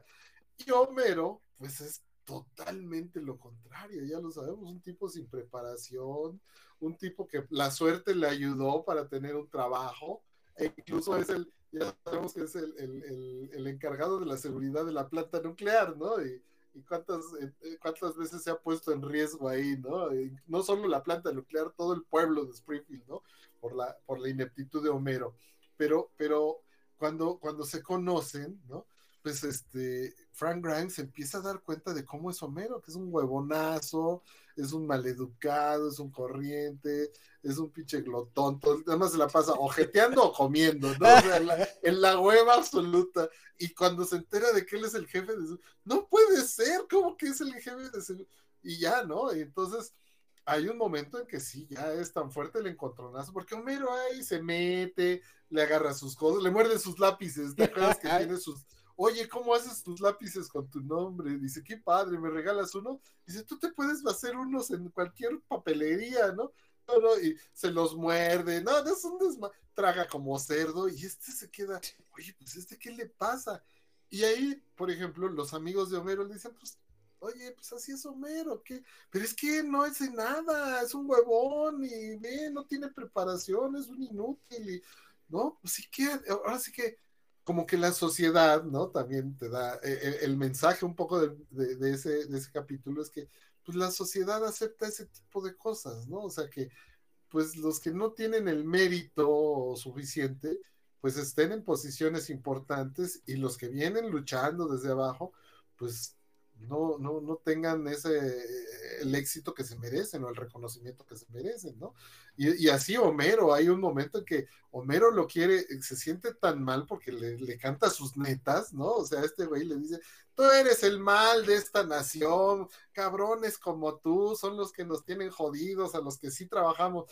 Se echa un speech bastante fuerte, o sea, pobre Homero queda devastado, pero, pero debo decir, mi carnal, ¿no? Que ya así en la historia general de los Simpson, me parece que es uno de los, de los eh, discursos o speech o, diálogos más poderosos porque es un retrato cabrón de la sociedad estadounidense y de cualquier otra. Tú lo aplicas aquí en México y queda perfecto también, ¿no? O sea, dices, esos cuates, digo, Homero pues es un personaje querido, entrañable y como sea, pero refleja esa parte de la sociedad gringa, ¿no? Tan descompuesta. Tan jodida. Y sin embargo, e, el país en determinado momento en, el, momento en que los Simpsons surgieron hacia principios de los años 90, el país todavía les daba, ¿no? Para que esa gente así mediocre y todo, pues, tuviera un cierto nivel de vida, que es lo que va. Entonces, por congraciarse Homero con, con este Frank Grimes, lo invita a cenar sin que sepa que lo está invitando a cenar, ¿no? Y prepara, la, le, pide a March que prepare langosta, pone a sus niños todos así bien bonitos, él anda de traje, todo bien chingón, ¿no? Y ya cuando entra y le, y le dice a March, este, no, él no sabe que lo invite, que va, que va a venir a cenar, si no, no, si lo invito no viene, ¿no? Porque ya a Grimes no le cae bien Homero, ¿no? ya cuando se da cuenta, todavía más, ¿no? Porque dice, ¿cómo? Tú, un huevón, un parásito, tienes dos carros, una casa muy grande, una esposa hermosa, hijos, eh, fabuloso, toda aquí tu vida, comes langosta, tienes langosta y yo que trabajo como burro, trabajo, vivo arriba de un, de un boliche que está arriba de otro boliche, ¿no? no, no, no, está chistosísimo todo eso, pero sí son encontronazos muy fuertes, mi carnal, o sea, es como lo dices, estos ejemplos que vimos y todo el tema que hemos estado eh, tratando está muy bien retratado en ese capítulo de, Los Simpson, ¿no? Y este cuate, pues de a tiro, ya, ya le viene tal resentimiento contra Homero, ¿no? Que de repente se le ocurre la idea de hacerlo quedar en ridículo en frente de todos. Y para eso lo, lo, hace, lo hace caer así en una trampa como había un concurso para niños de diseña tu planta nuclear, ¿no? Acá muy bonito. Y, este, y, le quita ahí los letreritos para que Homero crea que es un, un concurso abierto, ¿no? Y entonces Homero se pone ahí a hacer su planta nuclear con, con sopita de coditos y todo. No, chueco, así horrible, como de niño menso de kinder, ¿no? Así horrible. Sí, sí, sí, no, no. Y, ya el día del concurso, pues ahí está este Grimes en medio de todos los trabajadores de la, de la planta nuclear, esperando así, frotándose las manos porque quiere hacer quedar en ridículo Homero y que todo el mundo se dé cuenta de que es un estupidazo, ¿no? De que es un pendejazo Homero. Entonces, este, ahí, y ahí pasan los niñitos, ¿no? Pasa primero, este, ¿cómo se llama? El hijo del jefe Gorgon. Rafa. Este, Rafita, ¿no? Rafita, y que llevó una, una, casita de muñecas, ¿no? Y ya lo corre el señor Burns. Y luego viene el, niño, este, Martin, Martin Prince, el, niño cerebrito, ¿no? Del salón de Bart, y que lleva una planta así. Un reactor, sí. Sí, ¿no? Con su pequeño reactor y chingona, pero el señor Burns, no, no tiene corazón, ya perdiste, sácate. Y entra Homero con su baqueta, así bien contento, ¿no? Y este, y entonces Grimes dice, mírenlo, Homero está en un concurso para niños, espérate, y todo el mundo, cállate, cabrón, deja oír, ¿no? Y, y a ver, y todavía el señor Burns, a ver, jovencito, explícanos tu planta, ¿no? Ah, pues mire, hice un modelo como de la misma que tenemos, ¿no? Y le puse estas, eh, estas alas para resistencia al viento y esta tira de color porque se me hizo muy bonita. ah, muy bonito, primer lugar, y, gana, y todo el mundo le empieza a aplaudir y Grimes dice, no puede ser, pinche ya se volvieron locos ustedes, ¿no? Ya la sociedad está mal. Es, ese es el mensaje, ¿no? La sociedad está mal. Cualquier pendejo puede ser un triunfador, puede estar ahí como, como los estos, los eh, plurinominales, los influencers y, la realeza, cualquier pendejazo puede estar ahí, ¿no? Nada más por el hecho de estar ahí o de tener la suerte de, estar ahí, no sin mérito alguno. Y el fulano se vuelve loco. En ese momento pierde la razón y, y empieza a hacer Dice, no, yo soy Homero Simpson y miren, yo puedo ir al baño y no lavarme las manos y nadie va a decir nada porque soy Homero y puedo andar con los pantalones abajo y puedo mil cosas, ¿no? Y este, y entonces agarra, miren, ahí dice alta tensión, peligro, alta tensión. Ah, pero yo no voy a usar guantes industriales y no me va a pasar nada porque soy Homero Simpson. Y los agarra y, ya nada más se muere el fulano, ¿no? Sí, ya todavía en el, en el, en el funeral todo el mundo se caga de risa de una pendejada de Homero, ¿no? Entonces, este, ese es, esa es la onda, ¿no? De, queda perfecta todo este, todo este tema que hemos hablado. los escritores de Los Simpson me cae que le dieron al clavo, ¿no? Es una, una realidad tangible. Ahí lo vemos chistoso y nos cagamos de risa, por supuesto. Está hecho también para eso, ¿no? Para que, pero ya, ya si lo ves por el otro lado, dices, triste realidad, ¿no? O sea, una triste realidad que vemos día con día en todos los ejemplos que hemos estado eh, diciendo, ¿no? Ya, ya, ya, e, e, eso, eso, mi carnal, este, influye en muchas otras cosas, ¿no? Como de actitud. Así como tú dijiste hace rato, ¿no? Pues nos van saliendo nuestros traumas y nuestras cosas. Pero te voy a decir, ¿no? Cuando yo estaba por ahí de, ¿qué será en la primaria? Ha de haber sido como en el cuarto, quinto año, tercero, cuarto año, quinto cuando mucho. No me, ahí sí ya no me acuerdo. Este. Y venía el Festival del Día de las Madres, ¿no? Venía el Festival del Día de las Madres. Y, pues la, dirección, la directora le pide a la, a la, yo creo que a cada maestra me fue pidiendo que mandara a unos niños, ¿no? Para que se fuera haciendo el festival. Y ya ves que cada grupo hace su propio bailable y la chingada. Pero en este caso la directora era la que le gustaba poner como las coreografías. Y me acuerdo, ¿no? Que, la maestra en turno, este, una de mis maestras, que nos manda así como que a los chavos de mejores calificaciones, ¿no? Bueno, no mm, voy a hablar por mí, pero como que todos estábamos más o menos así, gorditos, este, chistositos y lo que quieras, ¿no? Y este, y ahí vamos.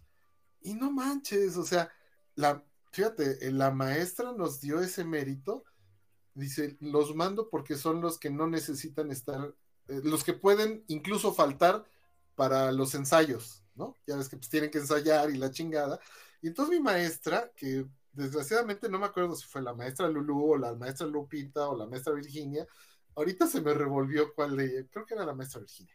Pero bueno, nos mandó a esos, ¿no? Que eh, entre niños y niñas, ¿eh? No solamente niños, pero bueno, y no manches, la directora, no, ahora sí que es que estos no, porque están gorditos. No lo dijo así, pero ese era el, no, no, mejor.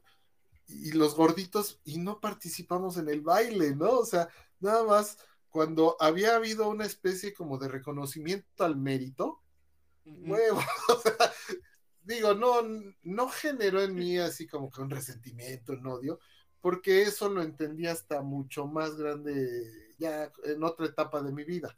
No sé si me explico. En ese momento, ah, bueno, sí sentimos así como que, ah, no nos quisieron, pero no entendíamos por qué, ¿no? Y ya fueron los otros, los bonitos y los flaquitos y los que quieras y ya quedó. Pero ya yo creo que después ya no se permitió, mi carnal. O sea, dijeron, oye, no puede haber, esa es una especie de discriminación, ¿no? muy terrible. Ya después ya sí nos dejaron participar a todos. Y qué bueno, ¿no? Qué bueno porque fue cambiando esa visión.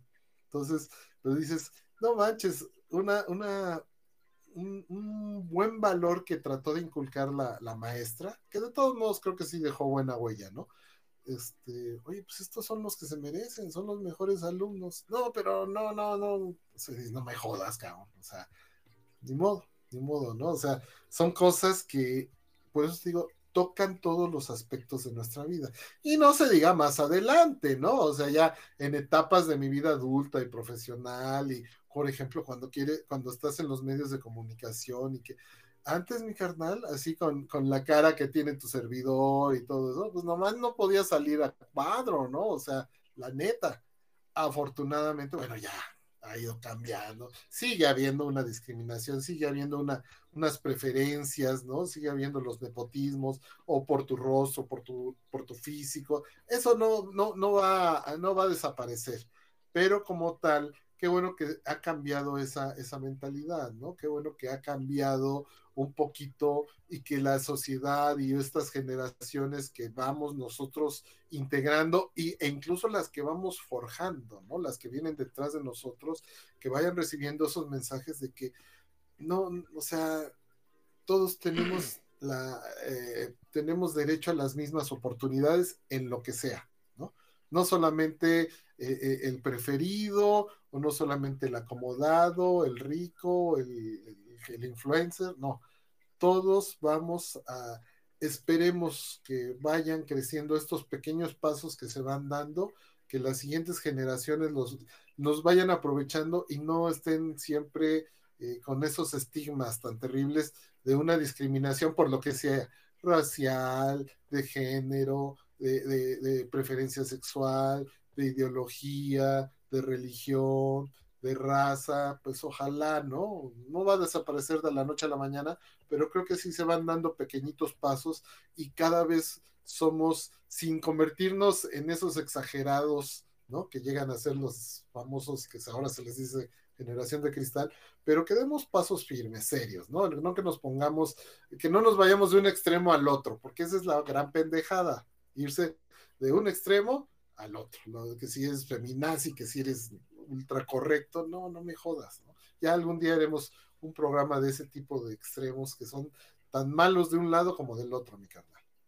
Sí, mi carnal, fíjate que es, lo que estaba yo ahorita reflexionando, que, que finalmente el, el poder ya reconocer que existen estas desigualdades y estas injusticias, ya es un gran paso, ¿no? Habría que empezar a trabajar para, para, tratar de equilibrar, que es muy complicado llegar y poner el piso parejo, porque es una multitud de factores increíbles, eh, que, que, inclusive ni siquiera uno alcanza a, visualizarlos en su totalidad, que tiene que ver con temas de genética, de ambiente, eh, culturas, o, eh, temas este, socioeconómicos, temas de, de capacidades intelectuales, cognitivas, etcétera, etcétera, un montón de cosas que es complicado, pero habrá que, estar luchando constantemente en esto. Y como decía mi tío Toño, también no darse al traste y no dar todo por perdido, ¿no? Siempre, siempre seguir adelante y, seguir con tenacidad. Y fíjate que ahorita que platicaste eso, ahorita me, dio risa porque pasó algo similar aquí cuando llegué aquí a, León, a Guanajuato, pues yo venía de, bueno, venía de, tuve, tuve como periodos de muy aplicado, tuve claroscuros muy chistosos, ¿no? De ser o muy aplicado o muy burro, ¿no? Entonces en la primaria fui muy aplicado y luego en la secundaria fui muy burro. Y luego otra vez en la prepa fui muy aplicado, ¿no? Entonces llega el día en donde llegan a escoger, ¿no? Que para, no, que la escolta, que de los hombres y que la chica está ya muy apuntado, ¿no? Y, igual, y otro compañero igual, este, igual así como gordito, simpático, cachetón y ñoño, igual, igual que yo, ¿no? Con, con pluma y calculador acá, ¿no? Ya muy puestos.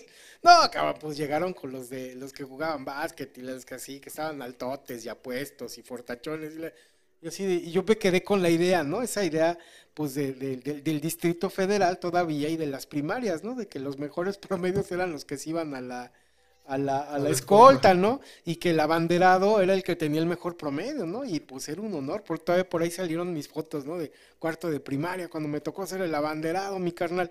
Y pues en esa vez fue, mi carnal. sí fue como bien chistoso, ah, caray, como aquí que las cosas son un poco diferentes, ¿no? Digo, di- dije nada ni nada, pero ya cuando vi que empezaron a escoger a Chucho, Jacinto y José, que estaban altotes, Ujú. guapotes y la chingada, dije, no, ni madre, yo qué chido, me formo, ya deja mejor a lo mío, ¿no? Entonces, este, pero es eso, ¿no? Justamente, ese es- también es el gran problema, ¿no? Muchas veces cuidamos más la forma que el fondo, ¿no? Y pues le damos a la madre un chingo de cosas por hacerlo así. Sí, sí, definitivamente. Fíjate que eh, eh, eh, ese tipo de, de- de cosas, eh, sí, o sea, parece mentira, pero así como que en un lapso de dos años, sí, dio, dio un giro diferente. Yo no sé, o sea, también an- antes, por ejemplo, eh, los papás que también, pues venían, ¿no? Venían de, de otro tipo de educación, de otro tipo, eh, no, no decían, no, pues hay que chingar, o sea, si el niño hay que chingarlo, pues hay que chingarlo, ¿no? O sea, para que, para que enderece el camino. Y pues casi, casi daban este, carta abierta, ¿no? Lo que diga la escuela es lo que se hace, cabrón, ¿no? O sea, no, no, no, no creo que en aquella época eh, haya sido así como que un movimiento de esos eh, revolucionarios, pero ya después, eh, cuando ya fui más grande, dije, mira, qué chistoso, en aquella vez que, que no nos quisieron porque éramos gorditos y lo que fuera, ya después vino, pero ahí hay otro ejemplo, o sea, otro ejemplo donde dices, qué poca madre, ¿no? Ya cuando nos tocó estar en sexto, este, y bueno, pues también me tocó ser de la escolta, y bueno, también mis hermanas acá, o sea que mi mamá, mi mamá nos traía el tiro, ¿no? Acá chido, con, con la onda de la escuela, y bueno, pues afortunadamente para, para la primaria y la secundaria salimos muy buenos. Este, bueno, todavía en la prepa podría decir. Pero a lo que voy es que este ya nos escogen y bueno, me toca a mí, eh, aunque estaba gordito y todo, pero me toca ser el abanderado y un mérito y bueno, pues ahí nos tocó más o menos ser buenos, buenos estudiantes, ¿no? Pero de repente, cuando hacen la, las escoltas, fíjate, me acuerdo muy bien, ¿no? La, la escolta era de seis niños en, el año anterior al, mío, ¿no? Y de repente en la, la de los, no, es que ahora van a ser ocho. Ah, bueno, ok. Y cuando vemos, aparece ahí entre los ocho el hijo de la, de la maestra de deportes, que era un burrazo, mi carnal, pero digo, buen cuate, querido, como, como chavo y ya después más grandes y todo, ah, pues a toda madre el muchacho. Pero, oye, era el niño que sacaba tres o cinco en, el, en, los exámenes, ¿no? Y todos los demás, o sea, bueno, al menos de mi salón, de mi salón fueron donde salieron más. Había cuatro grupos de sexto, bueno, de quinto, ¿no? Porque es cuando pasas de quinto a sexto, cuando te escogen, ¿no? Entonces, este, ahí, pues, de mi salón, o sea, eso hablaba muy bien de mi maestra, ¿no? Fue la que tuvo mejores promedios, entonces de mi salón, pero de repente se coló ese otro niño que también era mi salón y que casi, casi nos volteamos a ver, bueno, ¿y este niño qué hace aquí? ¿No? Alguien con un poquito más de así, pues es que es el hijo de la maestra de deportes. Ah, cabrón. Pues sí. Y, y, y otra vez, o sea, ¿Cómo, de, cómo, ¿Cómo queremos como sociedad ¿no? salir adelante si desde que desde esas tempranas edades te, te ponen esos pinches malos ejemplos? ¿no? O sea, y ahí está, y, hasta casi casi lo convirtieron, lo, lo, convirtieron en uno de los dos que daban órdenes. Un, un, lunes daba las órdenes él y el otro otro niño, porque eran de los que tenían voz más acá, más gritona y más. Y dices, bueno, ¿qué? pero ya, ya, o sea, no me cabía en la cabeza, ¿no? No me cabía en la cabeza y a todos, ¿no? Y pues imagínate, hay un niño con verdadero buen promedio del salón que sea, pues no tuvo su lugar. Solo porque metieron a, ese chamaco, ¿no? Entonces, híjole, mano, otra vez dices, pues no. Si desde chavos te empiezan así como que a, a vapulear con que, pues es que cualquier hijo de vecino o cualquier tipo con una cierta influencia va, va a tener su lugar y otro ya no lo va a tener. Sí, te enseñan a que tienes que conceder espacios bajo ciertas circunstancias, ¿no? Y de ahí provocan frustración, enojo y, y ya lo, lo, más grave es que lo acabas normalizando, ¿no? Y, pero mira, tristemente te sirve como de preparación para la vida real porque ya cuando llegas a la vida corporativa de los traumitas que te hablaba, te encuentras con eso, ¿no? Que, que llegas a ese tope porque sabes que, que esas posiciones están ocupadas para para gente con ciertas características. Eh, para ir cerrando, mi carnal, leo unos, unos este, comentarios que por ahí nos brincamos. Dice mi papá, como siempre, no tiene la culpa el indio, sino el que lo hace compadre. como siempre, ¿no? Sí, hablando de los influencers. Eh, dice mi tío Toño, los llamados influencers van por la masa de la población, que es un blanco débil en muchos aspectos y blanco fácil. Claro, no es generalizado. Sí, correcto, siempre pues siempre, ahora sí que la, mayoría de la gente va a, prestar atención en quien se le hace como simpático, novedoso, ¿no? Aunque no tenga como mucho, mucho fondo, ¿no? Sí, e, esa como capacidad de, de apreciación no se tiene como muy desarrollada, ¿no? Y se va más por la forma que el fondo, ¿no? Como que lo más sencillo, lo más empático es lo que, lo que les llama la atención y pues evidentemente, este eh, otros poderes eh, fácticos que habíamos visto, se aprovechan de eso, ¿no? Como ahorita que decías, ¿no? Que, Wendy, que la casa de los famosos y todo eso. Digo, me resulta simpática la señora, pero este ya luego luego se van a apuntar para, hacer la candidata, mi carnal. Vas a ver si no, si no candidata para empezar a apoyar algún partido o algo así, vas a ver. Sí, sí, sí, para que, para que voten por fulano, voten por fulano. Exactamente. Fíjate, que ahí ahorita que, que bien lo dices, ¿no? Eh, eh, y como más bien lo, lo, señalaste por el comentario de, de mi hermano Toñino, la masa de la población, es cuando entiendes eh, ese concepto que se maneja tanto, ¿no? Las, los sectores más vulnerables de la población. Y no son los vulnerables porque, porque no tienen dinero para sufragar sus gastos y comer bien y tener servicios médicos. También son vulnerables porque son altamente manipulables porque no tienen los elementos para, no tienen la educación, no tienen los criterios y los tienen ahí, ¿no? Con la casa de los famosos, el que el programa que quieras, ahorita fue el de moda, pero ahí los tienes y ahí tienes, y los tienes cautivos y los tienes cautivos y ya yo yo yo estaba muy orgulloso, ¿no? bueno, sigo orgulloso de, que bueno, yo no sabía que era la casa de los famosos, ¿no? Ya obviamente te vas enterando en las redes sociales, entonces revivir el maldito Big Brother, ¿no? Bueno, que creo que lo platicamos alguna vez hace unas semanas por acá.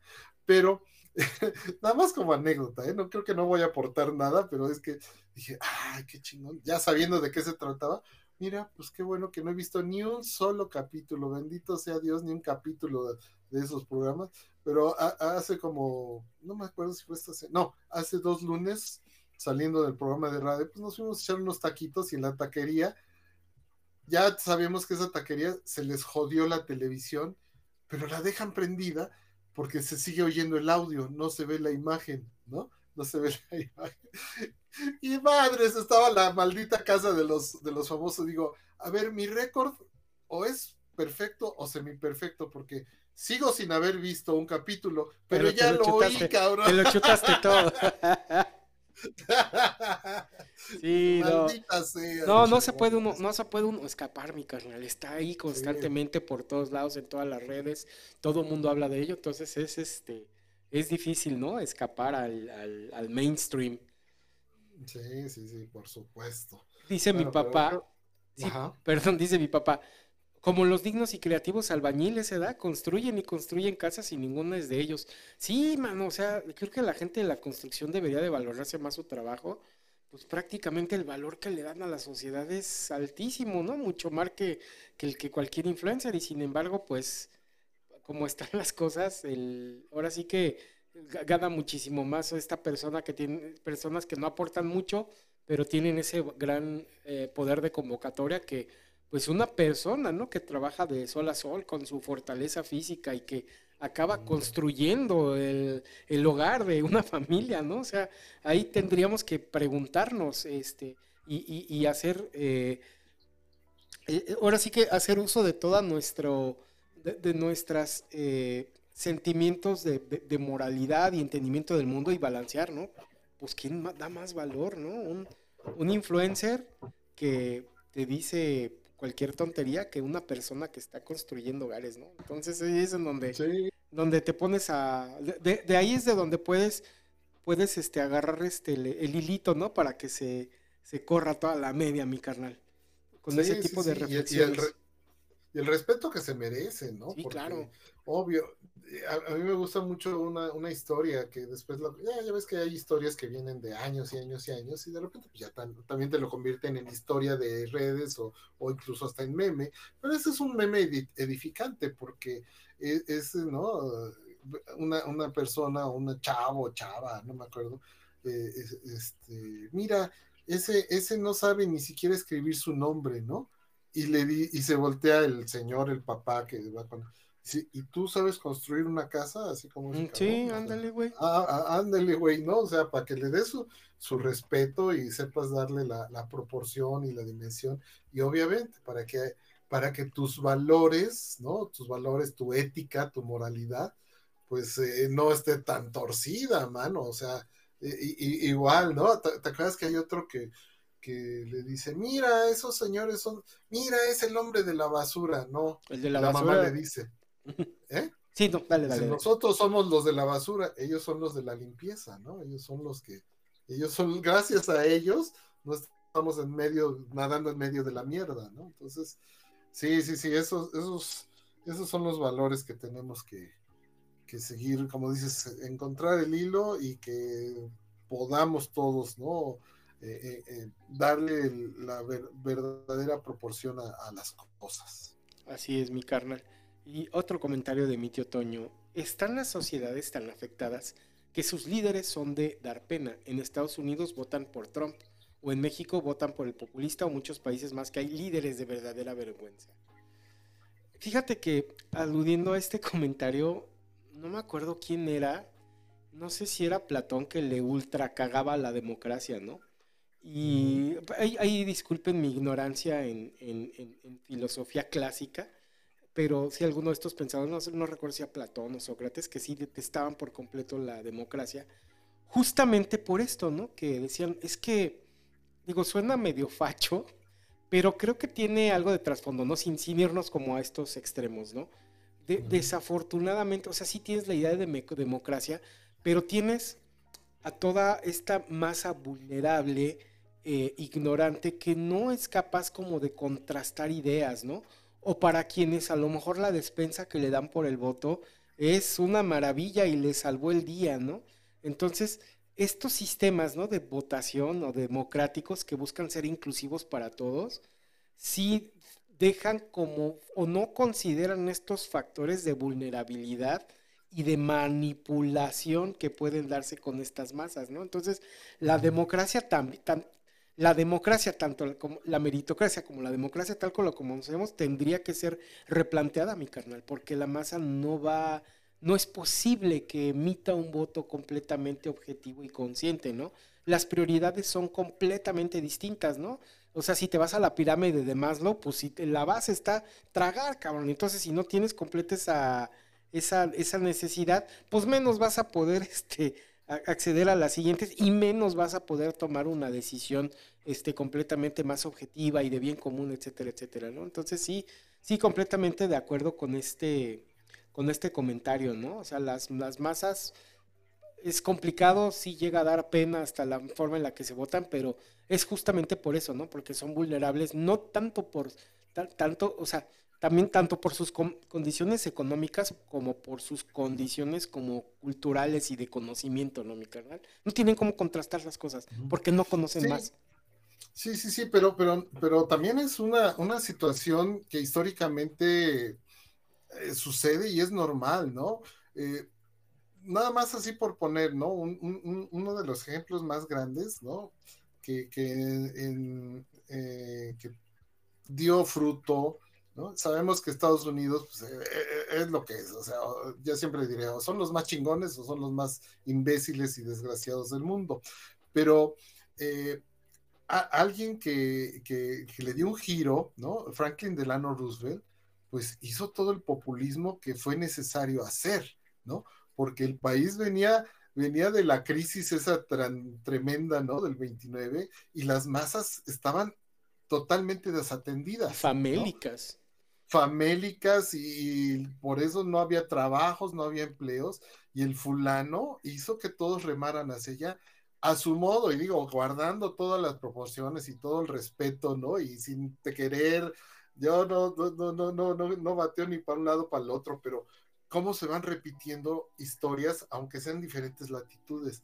Lo que hizo el fulano fue el clásico, pues primero los pobres, porque si no este país se va a venir a la mierda, ¿no? O sea, ya está hecho una mierda, ya está hecho una cagada y vino un resurgimiento, ¿no? O sea, y hizo que todos los esfuerzos, todos los recursos se abocaran para esas masas donde tenías que darles de tragar, ¿no? Y ya una vez que tragaron, ya se convirtieron en personas productivas. Y ya Estados Unidos lo que quiera, ¿no? Ya vino la guerra, la Segunda Guerra, en fin, ¿no? Ya ahorita viene otra decadencia, ¿no? Una nueva decadencia de, Estados Unidos, creo que todavía más cabrona, porque ya no solamente es la cuestión del hambre, ahí están ya decadentes sus valores, la salud mental, ¿no? Las adicciones, o sea, dices, no me jodas, ¿no? O sea, esperemos, esperemos que, que digamos, que eso que ocurre en Estados Unidos, no permee tan terriblemente acá. Nosotros tenemos nuestras propias jodideces, ¿no? Nuestras propias vulnerabilidades. La verdad, ¿no? Nuestras propias vulnerabilidades. Pero sí estamos ante un riesgo donde igual, igual mi carnal, ¿no? O sea, atiende a, las cosas, o sea, ese sí que es populismo y lo que quieras, y se ha visto reflejado en, en muchos otros. El propio, el propio actual presidente Biden, ha sido un populista y le tocó tener que ser populista a, huevo por todo el desmadre que dejó Donald Trump, ¿no? Y todo, toda la desgracia que la pandemia generó Donald Trump. Este cabrón ha tenido que ser igualmente populista, ¿no? Llamado así muy ampliamente. Entonces, siento que, que, esas, esas eh, sociedades, esos sectores tan vulnerables, lo son históricamente, nunca lo van a dejar de ser, pero no pueden dejar de ser desatendidos tan terriblemente. No sé si a lo que voy, ¿no? Porque al final es una historia de bien común, ¿no? De, bien común donde, donde tiene que imperar, y otra vez, me cae que yo no, no, no se las compro a ciegas a nadie, mi carnal, ni de un color ni de otro. Pero tú ves cómo se van repitiendo las historias mundiales y nacionales, ¿no? Cuando tú, ¿te acuerdas que, que, cómo, cómo vimos e, esos casos tan terribles donde, donde la, ¿cómo fue? El de la culpa, ¿no? Del, pueblo alemán, ¿no? Ah, sí, sí, eh, claro. Sí, ¿no? Eh, que, que pues, finalmente puso un pinche loco y que también respondía a factores fácticos, lo que quiera, a poderes fácticos, lo que, pero a lo que voy, cuando dejas de usar, cuando dejas de mirar el, el humanismo en lo que empleas, es cuando se joden las sociedades, carnal. Los gringos es lo que hicieron.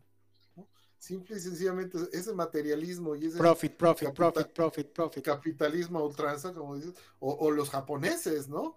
También. Profit, productividad, todo es productividad, productividad, productividad. Y, el, humanismo, ellos no, ellos se están descomponiendo por otro lado, porque bueno, pues hay la, la pobreza y la miseria es diferente, ¿no? Es, está en otros niveles pero la, salud del pueblo, la sociedad, el, el, hecho de encontrarle el sentido a la vida y la chingada, dices, ahí está, esa deshumanización.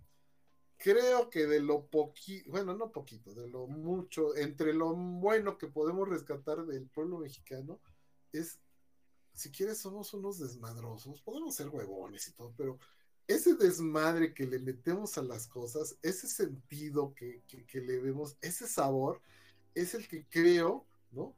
Que todavía nos permite eh, no caer en unos grados de degradación, que sí hay otro, otra vez, tenemos nuestra parte muy, muy jodida, pero es diferente a, lo jodido que está destruyendo a un imperio tan grande como Estados Unidos.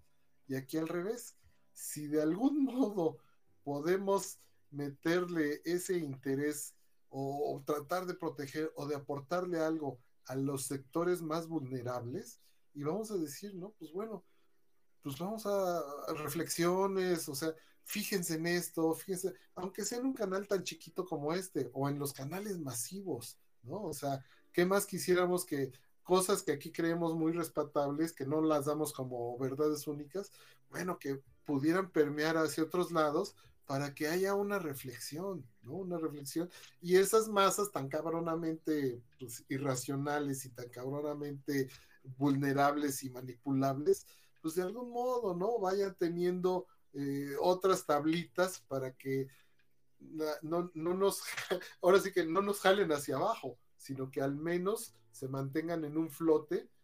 es una utopía muy cabrón, pero de granito en granito, carnal, por lo menos dos o tres mm, conciencias sí pueden moverse. Ya de ahí, pues, a ver, a ver qué se puede hacer. Pero eso, si tú revisas procesos históricos, pues así es, van dando cíclicamente hasta que una sociedad cae en colapso cabronamente, pues tiene que haber una especie de humanismo que los rescate, si no, ya, ahora sí vámonos al apocalipsis global, mi carnal.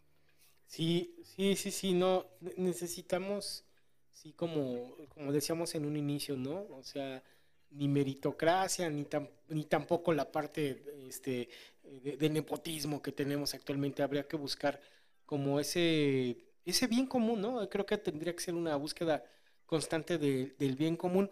Y me, permito, como para ir cerrando mi carnal, hacer una precisión de lo que comentaba de Platón. Si era Platón, en la República, Platón ataca el sistema político de la democracia, culpándolo de la derrota de Atenas en las guerras del Peloponeso. Platón atribuye la indecisión a las masas, que votaba sobre todo, incluyendo las estrategias militares, como la razón de la derrota militar, propuso en cambio una sociedad jerarquizada en tres niveles, con trabajadores, guardianes y filósofos, en orden ascendiente de importancia, citando el gran conocimiento de los filósofos acerca de las ideas como la razón, por la cual eran apropiadas para gobernar la sociedad del momento. Eh, pues tampoco, ¿no? Porque también ahí, ahora sí que who watches the Watchmen, ¿no? O sea, no, no manches. O sea, no, no, no, puedes dejar en desventaja ni considerar que un, un ciudadano tiene más categoría que otro. Lo que sí se puede hacer es ubicarlos, digamos, dentro de cierto contexto y no dejar que, por ejemplo, un, este, un médico tome decisiones de, tecnología, ¿no? O viceversa, ¿no? que un ingeniero tome decisiones de salud, ¿no? Habrá que, habrá que ser como muy precisos en, en ver a quién estamos dejando que decida, o, o el expertise de las personas que decidan basado en su mérito, ¿no? pero para nada más en eso, ¿no? O sea, no quiere decir que, que alguien lo ponga sobre la posición, porque si no vas a un sistema fascista y, y, acabas con cosas ridículas como las monarquías y estas pendejadas, ¿no? Que ya, que ya ni se sabe por qué es más, por qué es el rey, ¿no? Este, a menos que sea como el del chiste, ¿no? De mañana viene el rey, mañana. sí, pues nomás ese se vale, creo, mi carnal. Sí, sí, sí. Y fíjate que eh, esto que dices, y bueno, yo, yo siempre eh, molesto, bueno, no, eh, mi intención nunca es molestar a mis seres cercanos o con los que platico, pero ya ves que yo tengo mi teoría de que todo en la vida se ha visto en Los Simpsons, ha ocurrido en Los Simpsons, y ahorita que citaste a Platón, pues yo estoy casi seguro de que, de que los, los eh, escritores en su momento hicieron aquel, aquel capítulo donde por X razón renuncia o se va el alcalde, y se hace un consejo para que los más inteligentes, ¿no? Que incluso queda Lisa, ¿no? Lisa Simpson, eh, la, admiten en ese círculo para tomar las decisiones comunitarias, ¿no? Y, entonces es, e, e, es, esa utopía, de algún modo lo citan, ¿no? O sea, citan esa situación de que pues es, que somos los más chingones, ¿no? Los más inteligentes y, y pero ahí, como dices, ¿no? Ahí lo que lo corrompió a ese sistema fue el ego, ¿no? El ego de cada uno, porque yo soy más inteligente que tú, por lo tanto, yo creo que esta es la mejor solución y la chingada, y la empiezan a cagar, ¿no? Y es el, y es el, el, eh, capítulo donde sale por primera vez Stephen Hawking, ¿sí te acuerdas? Ajá, Que sí, sale sí, ahí. sí. Ahí, ahí sale y, y qué vergüenza, vean lo que su sociedad utópica por su propio pinche ego y todo eso lo echaron a perder, ¿no? Porque la masa, eh, la masa de repente sintió, este, como todos, ¿no? Entre ellos Homero, ¿no? Este, ah, se creen más inteligentes que nosotros, o se creen mejores que nosotros, que esa es, esa es la clásica frase que, que simboliza a la gran masa, sobre todo en Estados Unidos, ¿no? Es una frase, ¿no? Oiga, usted se cree mejor que yo. Como les venden tanto la onda de la democracia de que todos somos iguales, pero no la, o sea, nadie la analiza, ¿no? O sea, pues, bueno, somos iguales en derechos, pero somos diferentes en capacidades, ¿no? Entonces, eso, eso es el, ese es el gran desventaja o la gran pendejada de vender la democracia por la mero, de- democracia o la meritocracia. Entonces, basado en aquello de Platón, ¿no? Entonces, esa, ese fue otra parodia y otro mensaje de, de, pues, de crítica a, a, la sociedad gringa, que se ve reflejado en otras muchísimas sociedades como las nuestras, pero sí, sí, ¿no? Echaron a ver los más chingones, de todos modos la cajetearon. La ¿no? pe- y por el ego. Sí, qué, qué chistoso. Y pues sí, digo, en parte también tiene la razón Platón, pero pues ti- tiene puntos, pero igual es, es complicado encontrar como ese punto de equilibrio Sí. en el que no dejes a nadie y que afectes a alguien, pero sin que, sin que esa otra persona se crea que es más que la otra o que tiene más derechos. Sí, ese, es- ese son, Bueno. son temas que, que a lo largo de 3.000, 4.000 años de historia, mi carnal, no se han logrado resolver, ¿no? Y- han logrado. y, pasarán Sí, otros sí, 4.000, porque, por 5.000. Igual, ¿eh? Sí, pero fíjate que una perspectiva actual aplicada, como tú dijiste, ¿no? A esos principios, porque aquellos, bueno, eran brillantes, ¿no? Digo, ya fue, fue un, encumbramiento de, la inteligencia humana, ¿no? Digo, pensar que hace 3.000, 4.000 años ya podía haber esos métodos, es- esos pensamientos tan profundos, ¿no? Ya el nacimiento como tal de la filosofía, a mí no me deja de impactar, ¿no? O sea, ve- veníamos del salvajismo y la chingada para de repente tener eh, en, en unos cuantos reflejada, ¿no? Esa, esa evolución humana. Pero pues obviamente, como dices, tenían también sus, los filósofos por de aquel entonces, pues tenían la perspectiva absolutamente machista, ¿no? De que la mujer era un ser nada más para procrear, sin derechos y cosas. Entonces, ir retomando cosas, ¿no? Y haciendo esos equilibrios como, como tú, lo, tú lo, lo estás implicando, pues sí, eh, nos va a costar todavía unos buenos este, eh, décadas, eh, decenios y siglos para que, para que todo lo podamos eh, más o menos equilibrar y sin dejar fuera, porque también es eso, es muy difícil dejar fuera a, alguien, ¿no? El, el, el, derecho al voto, ¿no? Porque pues, es universal en, en, los países que, lo, que así lo consideran, pues igual, ¿no? Igual es como, eh, y te digo, puede servir para el bien y para el mal, ¿no? Porque igual el voto de la persona más humilde cuenta como el voto del científico más grande o hasta del mismo presidente, ¿no? O sea, eh, eh, esa es la cosa, ¿no? Está muy canijo que de la noche a la mañana encontremos una sociedad eh, perfecta donde el equilibrio eh, nos da, pero yo creo que lo que no se debe dejar de, de, de, pelear o no se debe perder de vista es el bien común, ¿no? Bien común. Sí. Algún modo en que todos tengamos los mismos derechos y las mismas oportunidades. Esa como que sigue siendo una, una, una premisa para que podamos evolucionar eh, y evolucionar, a, a, habla ya la misma palabra, te dice que todos tengamos algo mejor de lo que obtuvo las generaciones anteriores. Así es, mi carnal. Y ya para ir cerrando, un último comentario también de mi tío Toño que dice, ante la globalización nos pega lo bueno y lo malo de otros países, en particular Estados Unidos. Es difícil salvar en esta época el físico, somos vulnerables ante las crisis y por supuesto nos favorece cuando hay bonanza. Pues sí, como quien decía, ¿no? Tan cerca de, tan lejos de Dios, tan cerca de Estados Unidos, mi Pues se, se, le atribuye a, a, Porfirio Díaz esa frase, ¿no? Pobre México, tan cerca tan lejos de Dios, pero tan cerca de Estados, Unidos. Sí, correcto. Muy bien, mi carnal.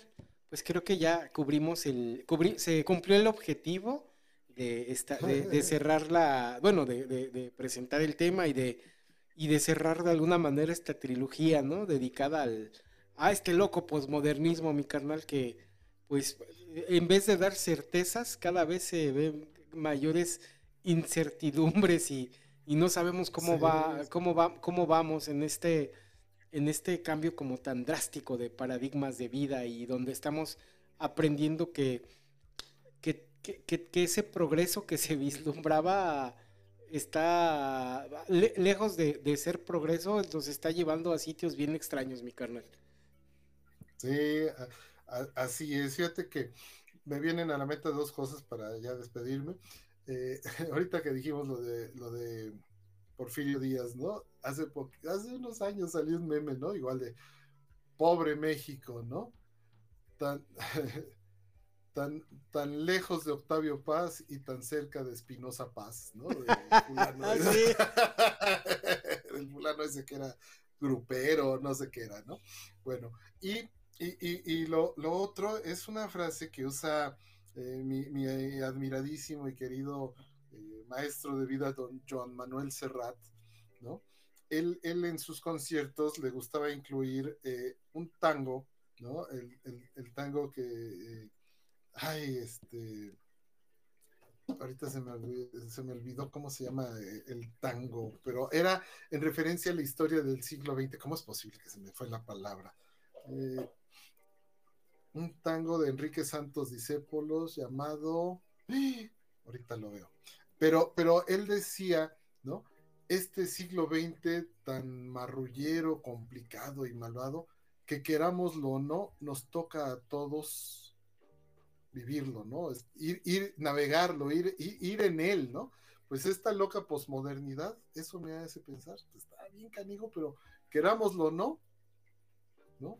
Eh, pues nos toca vivirla y sobrevivirla o transformarla o aportar nuestro algo, pero eh, sí es una, una, una cosa eh, pues inevitable, mi carnal, no nos podemos, a menos que fuéramos de esos clásicos ermitaños que nos fuéramos a vivir solitititos y que ahí hiciéramos nuestro mundo ideal o al menos resguardarnos de que nadie nos haga daño, por lo cual está pues muy, muy, muy cañón, ¿no? Así es, mi carnal, como decía mi tío Toño al inicio, ¿no? Pues no hay más que seguir dándole, seguir levantándose y seguir buscando las formas, mi carnal, con tenacidad y honor y orgullo. Sí, sí, sí. Eso, eso, eso es lo que nos va a sacar adelante. Cambalache, siglo XX, Cambalache se llama el, tango que eh, que cantaba o le gustaba cantar a a Joan Manuel Serrat y así decía, ¿no? Cuando lo presentaba, bueno, pues este tango se trata de, este, ¿no? Del siglo XX, tan eh, malvado, marrullero y traicionero, no sé qué, pero pues querámoslo, ¿no? Ahí vamos, ahí vamos con él, ¿no? E incluso, pues ya, como siglo XX, pues ya, uh, mi carnal ya se nos quedó. Ya se nos, ya se nos quedó hace 23 años, mi carnal. Hace nada más, mi carnal, nada más, toda una vida. Así es, bueno, pues muchas gracias. No, muchas gracias a ti, mi canal. Como siempre, un placer esta, esta chacota, este, bastante interesante y, pues divertida y pues aprende un montón mi canal. Está, están bien suaves estas sesiones.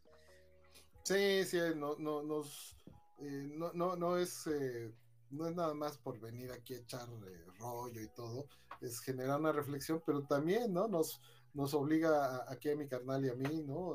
que pues, le metamos un poquito ahí de, de, investigar y de, ilustrarnos más del bagaje que podríamos ya traer, ¿no? No todo lo, lo sabemos desde que estábamos chamacos, ¿no? Vamos sobre la marcha y pues es bonito, ¿no? Es bonito el reto de que, pues, este, oye, aportar esto, aportar lo otro, pero también aprender de materias que no domina uno, ¿no? Y no quererse, no es por volverse experto, sino por tener elementos para poder platicar y, hacer estas reflexiones y escuchar y leer todo lo que ustedes nos aportan. Así es, mi carnal. Pues muchísimas gracias a todos los que estuvieron con nosotros, a mi papá, a mi tío Toño y también a quien nos escucha posteriormente, ya sea eh, que nos vea en, en, lo que queda grabado en Facebook o lo que eh, se publican en las plataformas de podcast. Ya como último dice mi tío Toño, buenas noches. Sí, qué importante es estudiar los temas, aprender y compartir. Gracias. Gracias a ti, tío, por estar aquí siempre presente acompañándonos. Y a mi papá también que, que está, creo, con un ojo al gato y otro al garabato, pero también muchas gracias, para que estás aquí, aquí presente. Y a todos los demás que nos están escuchando posteriormente, muchísimas gracias. Que tengan muy buena noche o tarde o día a la hora que sea. Y los esperamos pronto con el siguiente episodio, que esperamos sea el próximo jueves. Si no hay uh, temas ahí de trabajo, que luego de repente se nos complica un sí, poquito, pero, pero cuando se puede, se puede y con mucho gusto estamos con ustedes para, para compartirles estos temas y, y, y, tener estas, estas sesiones chacoteras bastante divertidas, mi carnal. Sale, mi carnal. Saludos a todos, amigos. Amor y paz y que les vaya muy bien. Buenas noches a todos. Amor y paz. Hasta luego.